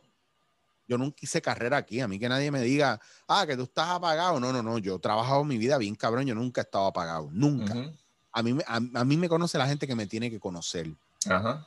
Ya está. Hay un plato de comida en tu casa, ¿verdad? Eso es lo que importa. ¿De dónde vino? Tranquilo. Yo tengo un pan artista en este país, y yo creo que es de los top ahora mismo, que me dijo a mí un día, cabrón, yo envidio la vida que tú has tenido. Y yo, pero ¿de qué tú hablas? Y yo lo que he cogido cantazo.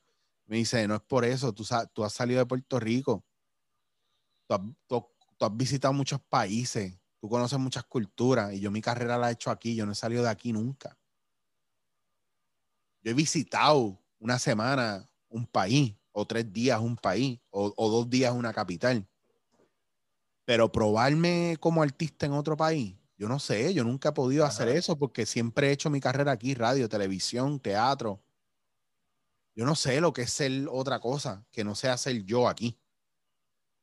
Y yo, porque he conocido el mundo, a veces me doy contra el piso porque nadie quiere hacer aquí lo...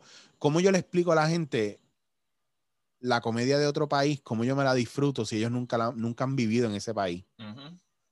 Cuando yo hacía, yo hacía un personaje que se llamaba Tony Mojito en, en Barcelona y ya yo estaba, ya yo lo yo amaba. Española. Sí, mano, yo amaba ese personaje como yo, eso era un, en un show de impro y yo hacía a, a los catalanes en la comedia le gusta el doble sentido y lo escatológico. Y yo, y a mí me encanta porque ellos no tienen ese problema. Ellos hablan de una risa cabrona. Nosotros somos los únicos pendejos que nos queremos tirar el peo más arriba del culo. Pero los españoles lo tenían establecido ya. Y cuando estoy en los shows, yo aprendí a, empecé a aprender catalán y eso le empezó a dar vida a mi personaje porque ya era, eh, Tony Mojito es un instructor caribeño de salsa. yo llegaba, ¿verdad?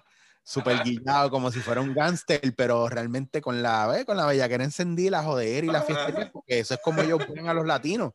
De la misma manera, especialmente los caribeños, de la misma manera que nosotros pensamos que España es sevillana, paella y toro. Pues, ¿qué pasa? Que yo creo, yo creo este personaje que el nombre me lo dan ellos, porque ellos me dicen, oh, que está muy mojito, y me encantó porque me consiguieron, me consiguieron una chaqueta blanca bien brutal, yo iba con unos zapatos de charol, un sombrerito, pum, y entraba, entraba bailando. Y, Tony Mojito eh, también era cantante de merengue, salsa, bachata, todo eso. Entonces yo jodía porque este, yo aprendí palabras en catalán y yo empezaba a hacer como que ya, todo el mundo pendiente.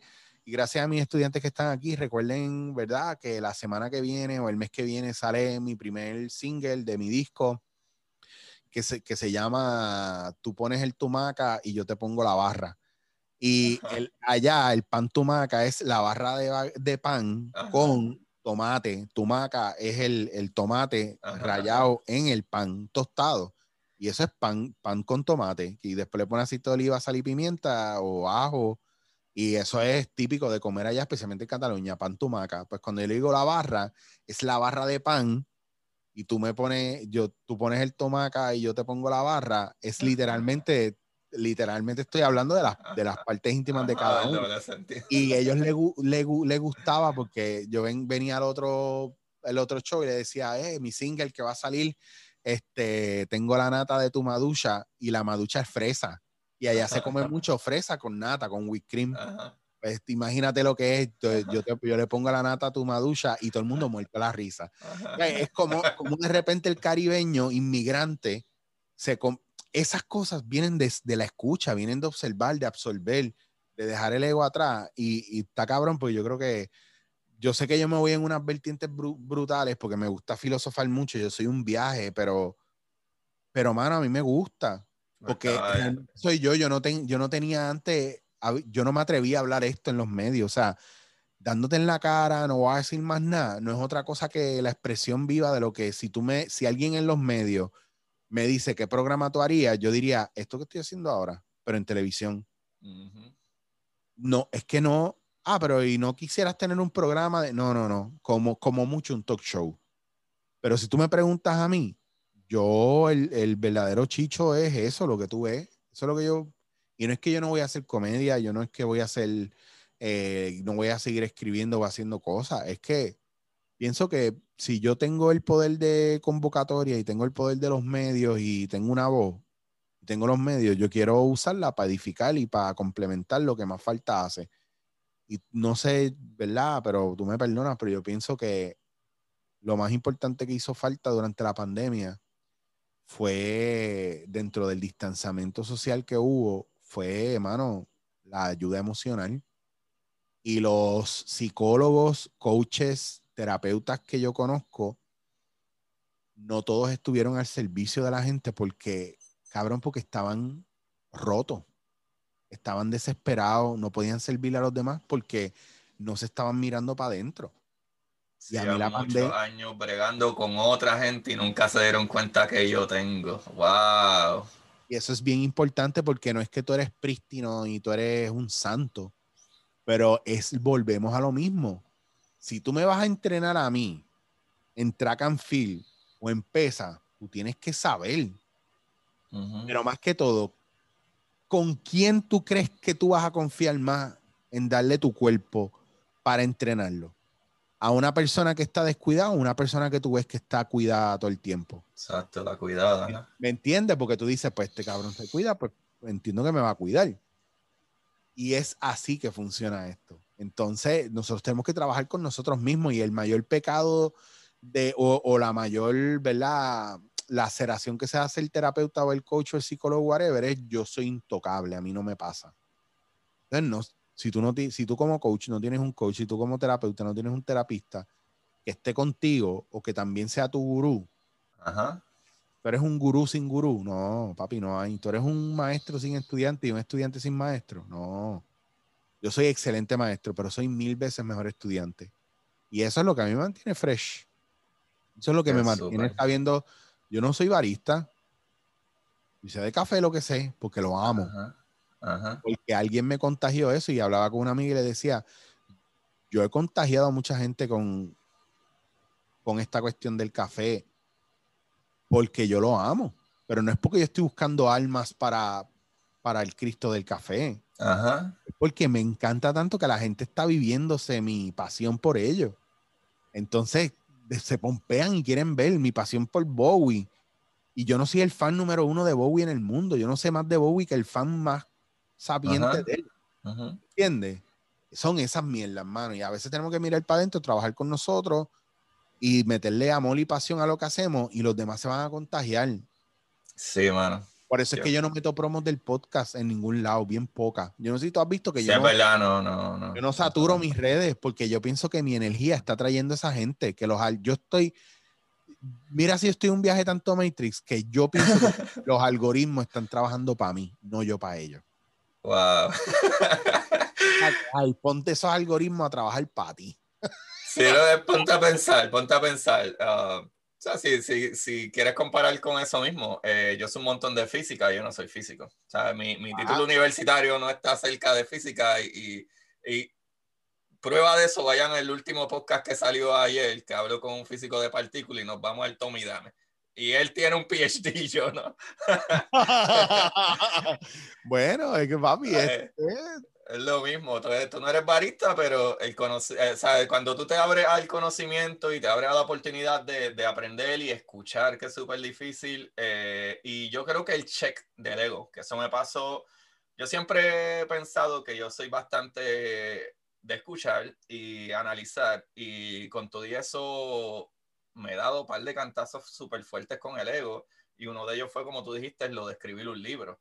Eh, sabes, cuando tú tienes y tienes la idea y lo revisas 10 veces y se lo das al editor y el editor te lo devuelve con 250 sticky, eh, sticky notes amarillos de donde tienes que cambiar o arreglar. Tú dices, pero ¿cómo va a ser si eso está perfecto? Y cuando le te da un break y vuelve y lo lee, este jodido cabrón, tiene razón.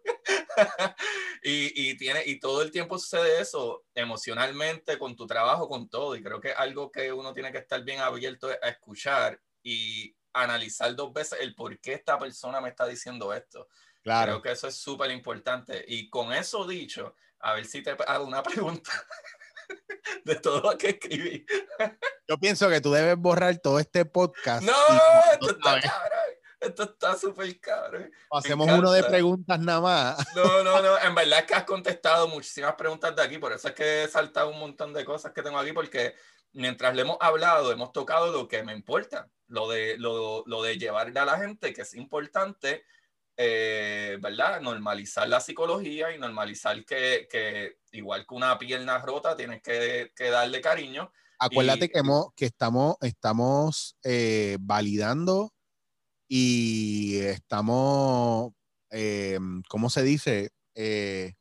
dándole apertura y normalizando la toxicidad del ser humano, especialmente la enfermedad mental. El ser celoso, el quedarse, ¿verdad?, en miedo, el, esta cuestión de burlarnos del changuito sin escuchar la propuesta, el de, diablo, este tipo mató a una mujer, pero ahora hay que callar al hombre y ahora hay que educarlo porque el hombre es el que está mal, el hombre es machismo, el hombre es este malo, el hombre es patriarcal, el hombre, y no estamos entendiendo que es una cuestión de sociedad. Ese, ese punto es un tema súper fuerte y yo creo que no, no, he comentado mucho en esto, pero, pero yo creo que sí. No, no, no, yo, yo, yo creo que sí, lo que tú dices, ¿verdad? Si, si mal no entiendo, o por lo menos mi opinión, o ¿verdad? De, de lo que tú estás diciendo, es eso de que no, lo que está sucediendo es real, lo que está sucediendo es real y, y los números no mienten que está sucediendo. Eh, pero sí, creo que también nuevamente tenemos que abrirnos a escuchar. Y, ok, no todos los hombres son malos y no, y no todo el patriarcado, como se dice, ah, el patriarcado, pero esa es la cuestión, si nosotros como sociedad, que tú dices, cambiar una sociedad, no, no, eh, eh, no se puede escoger solamente un lado en cuestión de que somos mujeres, vamos a pelear por nuestras causas, ustedes son hombres, váyanse para el carajo. Yo creo que lo importante es atraer más hombres para que le dejen saber qué es lo que está sucediendo y esos mismos otros hombres se unan a su causa. Es que todo esto, todo esto se sigue repitiendo porque no conocemos nuestra historia, porque pensamos que el mundo tiene la edad que tiene y la realidad es que volvemos a lo mismo.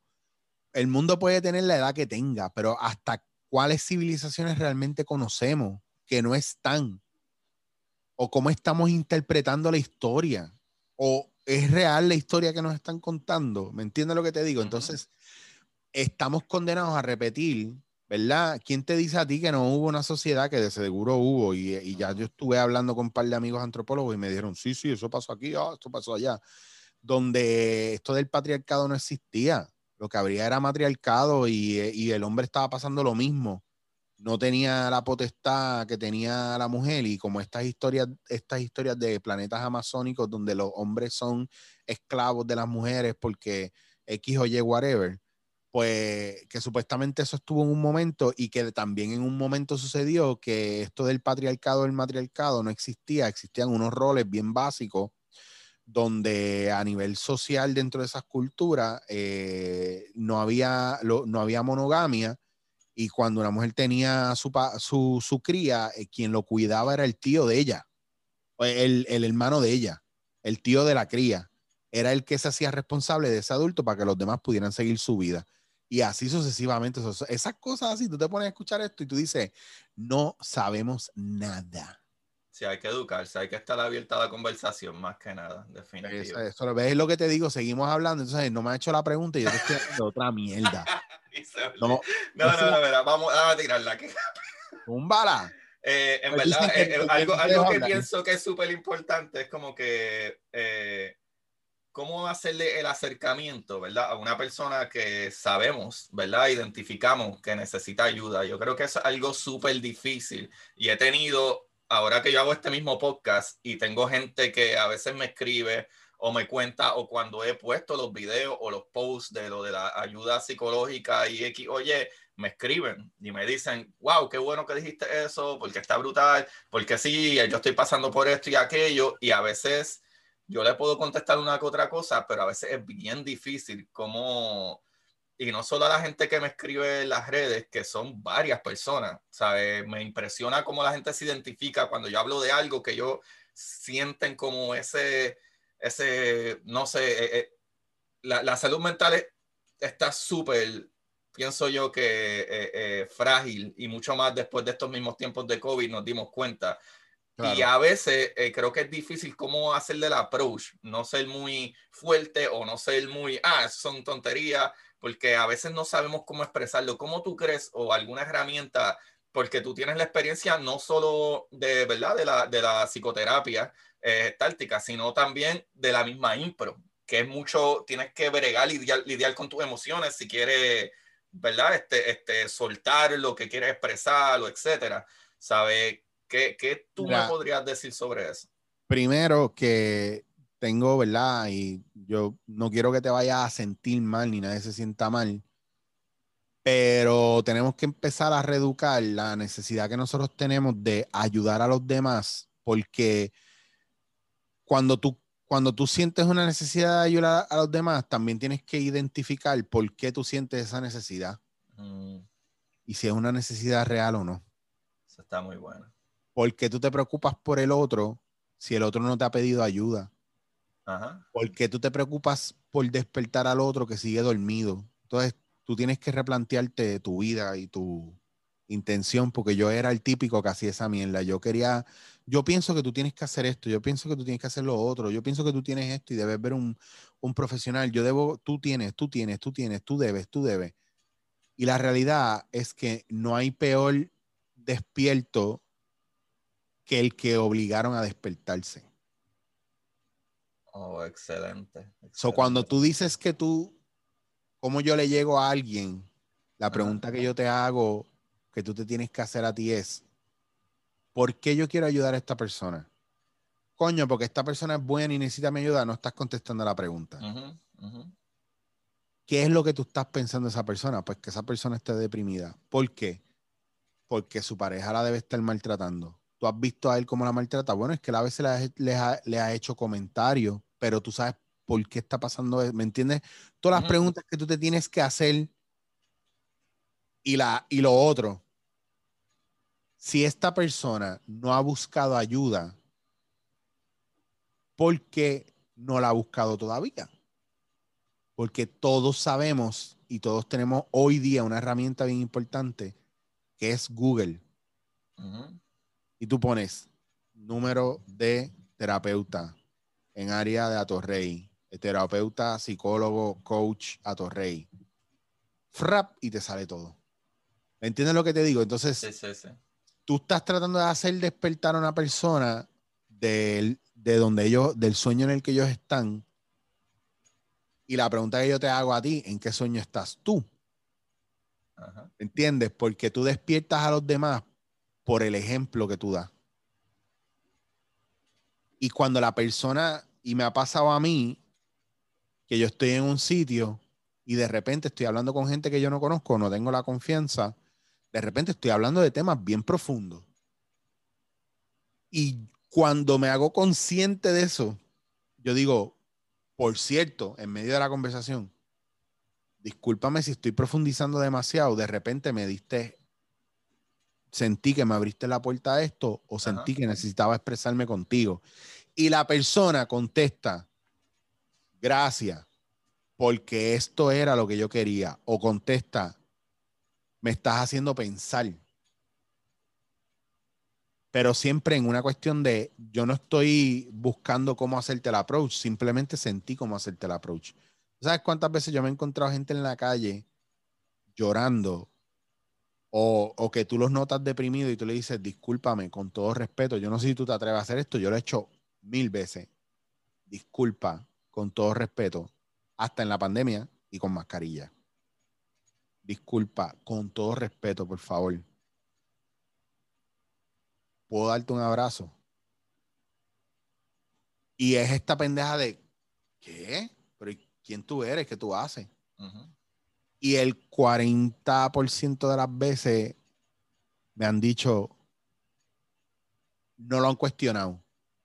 Me han dicho, gracias, y me abrazan. El resto, nunca me han dicho que no, pero sí ha habido un cuestionamiento de por qué. Y cuando yo veo a la persona que me dice por qué, en algunas ocasiones digo, sentí que lo necesitaba, y si la persona me decía que no, no, no, no, para nada, yo le digo, pues me lo puedes regalar a mí que yo sí lo necesito. Y eso lo, lo desarticula y sale la parte del humano generosa, empática, que está ahí en todos nosotros porque bajamos la guardia. Porque esa conversación me sirvió para bajarle la guardia a la persona. Sí, sí, sí, súper. Nice. Te moví en un viaje brutal, chico. Sí, no, no, no, no, pero está buenísimo, está buenísimo. Pues muchas veces. muchas... Yo no sé si es el brownie o no, pero. Wow, no enviaste nada. no, no, está buenísimo, está buenísimo porque muchas veces ese es el problema, ese es el problema de que um, no he estado en la super situación de, ok, te voy a aconsejar esto o aquello, pero definitivamente lo que sí entiendo y se ve y es obvio es que la salud mental eh, hoy en día, o a lo mejor sea por las redes sociales que uno lo ve más presente y siempre ha existido, pero sea que había y no se veía o hay y ahora se ve, definitivamente tenemos que ver con nuestra salud mental. Siempre ha estado, siempre ha estado. Lo que pasa es que las redes lo han hecho más, más visible. Visual. Ajá. Y por eso digo que la razón, pues simple y sencillamente porque creo en la educación y parte de la educación es educarnos personalmente. Creo que el problema número uno de todas nuestras sociedades y como sigue y lo que ha sido por muchísimos años es la falta de educación. Y cuando hablo de educación es que yo no creo que aquí todo el mundo sea físico o aprende de física o ciencia o whatever. Es educación en general. O sea, educación emocional, educación eh, personal, educación de valores. ¿sabes? No tienes que ser religioso para tener valores de decir unos buenos días, buenas tardes, tener empatía. Eso es parte de la educación, educación emocional, tener empatía con las personas. ¿Sabe? Uno poder ver a, ¿verdad? No todo el tiempo. Tienes que decir que sí también por hacer sentir bien a tu pana, que a lo mejor whatever, pero sí siento que en, ocasiones sí sucede y no he dado consejos per se, pero lo que hago es que escucho y, ah, wow, mano, qué, qué pena, etcétera. Eh, porque yo no soy psicólogo. ¿Sabe? Yo no soy, eh, igual que no soy físico, pero enseño física, pero este, lo que sí es que la gente, como tú dijiste en un principio, ellos te escuchan, te escuchan todas las semanas, ellos te conocen, ¿verdad? Entre comillas, porque te han escuchado 170 y pico de capítulos, llevas casi tres años haciendo esto, ya, ya ellos saben quién es el Agustín que le gusta el whisky, pero le encanta la ciencia y el whatever X, ¿sabe? Ellos entienden qué tipo de música, qué tipo, porque llevan ciento y pico, tres años escuchándome y sintieron, sintieron de que, ah, yo puedo confiar en este individuo, de decirle, mano, está brutal porque estoy pasando por X o Y cosas. Claro. Y definitivamente por eso es que te hice la pregunta, porque no solo como, eh, ¿verdad?, bregando con las estálticas, sino también hasta en tus clases de improv. Yo sé que tú rompes muchas personas que a, que a lo mejor emocionalmente, porque es como yo, um, a mí se me hace súper difícil salir en cámara, ¿sabes? Incluso si tú ves, a lo mejor pico un pedacito de este video para promocionar el capítulo después, pero yo ni siquiera hago YouTube y qué sé yo, porque no me, no interesa que nadie me vea la cara. Pero a lo mejor hay algo emocional ahí de que a mí pues no soy el más frontman del mundo, pero definitivamente la gente sí me hace el approach porque confiaron por la razón que es en mí y a veces uno no sabe cómo responder. Y sí he tenido amistades y familiares que yo pienso que palabras mías han evitado que a lo mejor se ahorquen, ¿sabe? O, cometan algo, algo terrible. Y no siempre uno tiene la, confianza de decir, mano, por esto, aquello. Y la mente es tan poderosa y tan poderosa que es como tú mismo dijiste. ¿Sabes? Si tú tienes un problema emocional y una, y una frustración por algo que no te sale, de momento se te refleja en tu hombro, en tu espalda, el homoplato se te encajó. Y, hasta tu cuerpo empieza a funcionar diferente. Y de momento te empieza a doler las rodillas y ya entonces tu preocupación no es solo por el problema que tienes psicológico de que algo te está molestando porque tienes presión por algo, sino ahora te frustras más porque para colmo te duele las rodillas o la espalda te está molestando, ¿me entiendes? Y cuando a veces la gente te hace esa approach o simple y sencillamente te cuenta, como que, wow, mano, esto me está pasando, me, eh, eh, gracias, porque me diste un punto súper brutal de que yo no puedo pretender ayudar a todo el mundo, pero a veces es súper difícil eh, uno pensar contra, si lo hubiese dicho algo a lo mejor, o a lo mejor le contesté algo, pero como que a veces uno se queda en el subconsciente como que, bueno, espero que no lo haya jodido no, pero ahí, ahí, no, pero yo, yo te entiendo perfectamente, pues yo soy el papá de todo el mundo, ¿me entiendes? Yo soy el, el tío, el padrino, el papá, el que cuida, el paternal. Y yo te entiendo, tú, cuando tú te hueles las cosas, tú, mira, el trabajo del, del psicólogo y el terapeuta, el coach, whatever, la, es, es ayudar al, al, al paciente slash cliente a que, a que se abra a la oportunidad de verse reflejado y trabajar con lo que está impidiendo, ¿verdad? Ese proceso de autorrealización o de plenitud. Mi trabajo no es decirte que estás mal y ayudarte. Mi trabajo es enseñarte cómo te ves o cómo estás ahora y tú empieces a verte claramente en un espejo, ¿verdad? Bastante limpio lo más posible que tú puedas ver tu imagen y tú digas, ok, ah, diablo, esta camisa está bien estrujada, pues ¿qué hacemos para... ¿Me ¿Entiendes? No, tú no puedes obligar a ver lo que tú quieres ver, porque hay gente que está en negación. Si no es arreglarle el carro o, o prendérselo, es decirle, mira, aquí tienes una llave. Este, eh. van 20, vamos, es más, voy más al cual. Está la goma explotada o tiene un problema en motor, vente, vamos a ir a tomar un helado. Ah, vale, perfecto. Podemos irnos en tu carro. Ah, me parece genial. Claro, vamos en mi carro. La persona está en negación, no ha visto los fallos. Taca, taca, taca, taca, taca, taca, taca, taca, taca. Taca, taca, taca, taca, taca, taca, Se tardó en prender. Prende. Empieza a correr el carro y el carro está tirando por un lado nada más. Y no puede mover el guía. Ah, espérate, déjame parar. Pues parece que el carro tiene algo raro. Y cuando se baja, ah, mira, tiene la goma explotada. Nada, eso fue lo que tú hiciste, llevar a la persona a ver y entender, ¿verdad? Cuando se viera qué es lo que tiene, pero tiene que hacerlo la persona y lo que tú sabes es buscar el medio o el vehículo para que lo entienda. ¿Tú sabes cuántas veces yo le he querido hablar de algo a mi mamá mientras hablo con mi hermana y no miro a la cara a mi mamá, pero todo lo que estoy diciendo es para mi mamá? Entonces, pero eso, eso es dejándotelo en plan hipotético. Cuando yo sé que está pasando algo con alguien y yo quiero, a veces también yo veo a la persona y le digo, mira, eh, adiós, fulano, ¿cómo estás? Estás bien, que te noto un poquito down. Hazlo evidente también. Busca que la persona te pida la ayuda, pero no le digas que está mal para que te pida claro, claro que ¿Entiendes? Ese es el viaje de todo esto. Cómo nosotros servimos de espejo a los demás y los demás de espejo a nosotros. Cuando yo les digo a ustedes que se pregunten, cuando se sientan mal ante algo, por eso yo te digo, pregúntate. ¿Por qué quieres ayudar a la persona?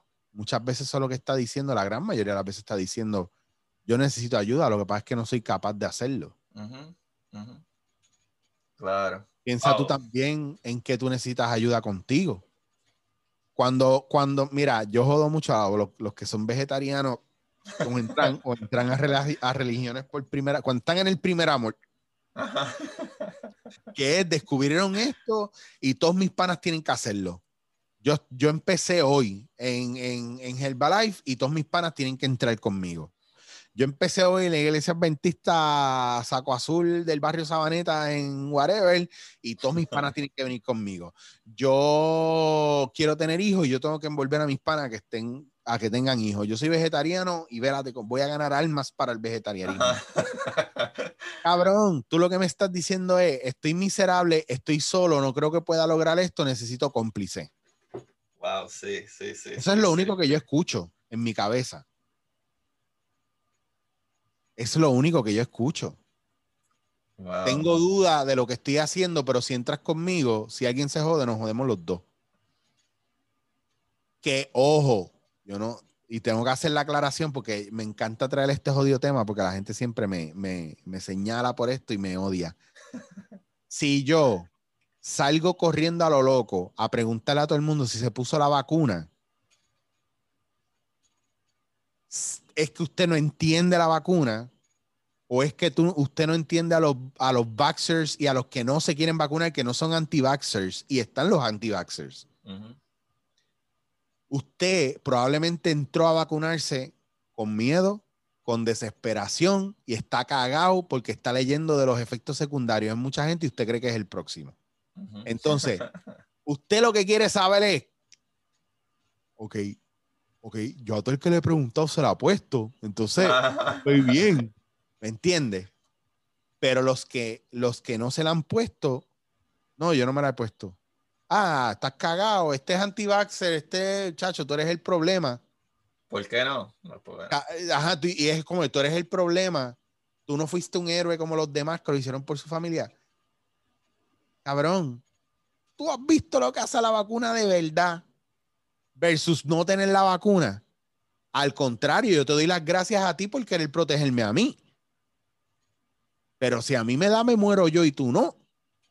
Porque te vacunaste y se supone que te quite los, eso no te da los síntomas más alcorosos. ¿Me entiendes lo que te digo? Entonces, sin saber, ya nosotros estamos condenando y juzgando y prejuiciando a los demás. Yo sé que esto es un tema bien sensible, pero a mí me gusta porque yo tengo mis point of view y el, y el truco es que al final todavía no podemos decir quién tiene la verdad absoluta o no. Podemos ver información que puede ser manipulable, pero podemos Ajá. ver información, pero al final la decisión es de cada uno. Entonces tú me estás diciendo que yo no puedo tomar ciertas decisiones importantes en mi vida y que tú me vas a censurar por eso.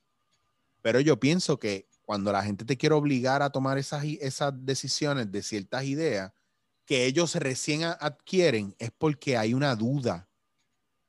Porque cuando yo me meto en algo, yo no meto a los demás, yo simplemente me lo disfruto. Y cuando los demás me ven disfrutando, entonces me preguntan, ¿y qué tú haces que te lo disfrutas tanto?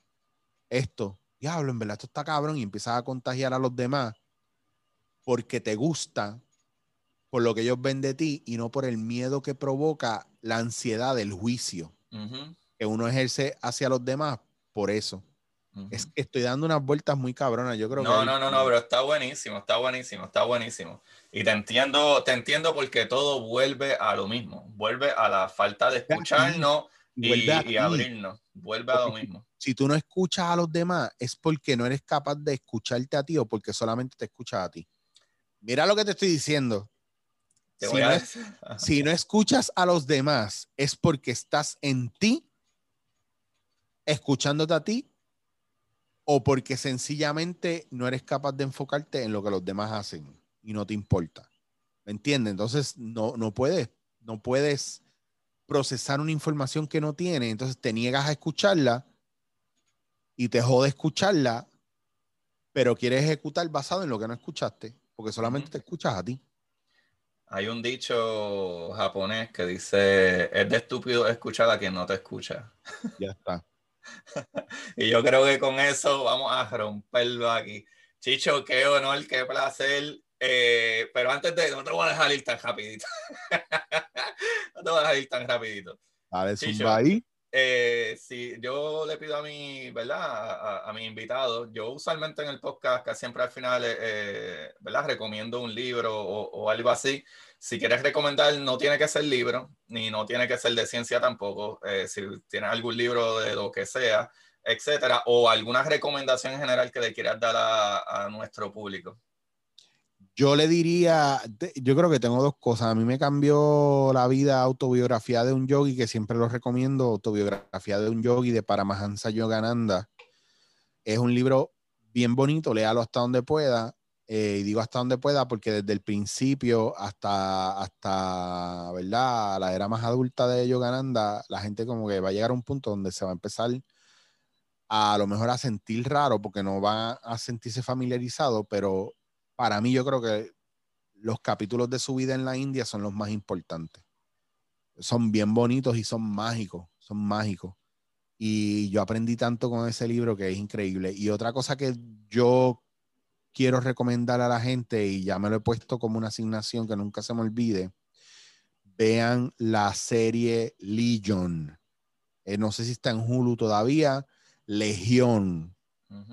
Es una serie del, del mutante más, más, poderoso en el universo de Marvel, o uno de los más poderosos, que es Legion, que es el hijo del profesor Xavier. Tienen que ver el Season 1 y 2 de esa serie porque trabaja mucho, ¿verdad?, de las enfermedades mentales. Y él es esquizofrénico y cada uno, ¿verdad? De, también de las múltiples personalidades que tiene, porque también tiene eh, eh, eh, síndrome de, de, múltiple personalidad. Cada uno de esos, mira qué loco, sus poderes, poderes específicos se activan cuando es ese personaje.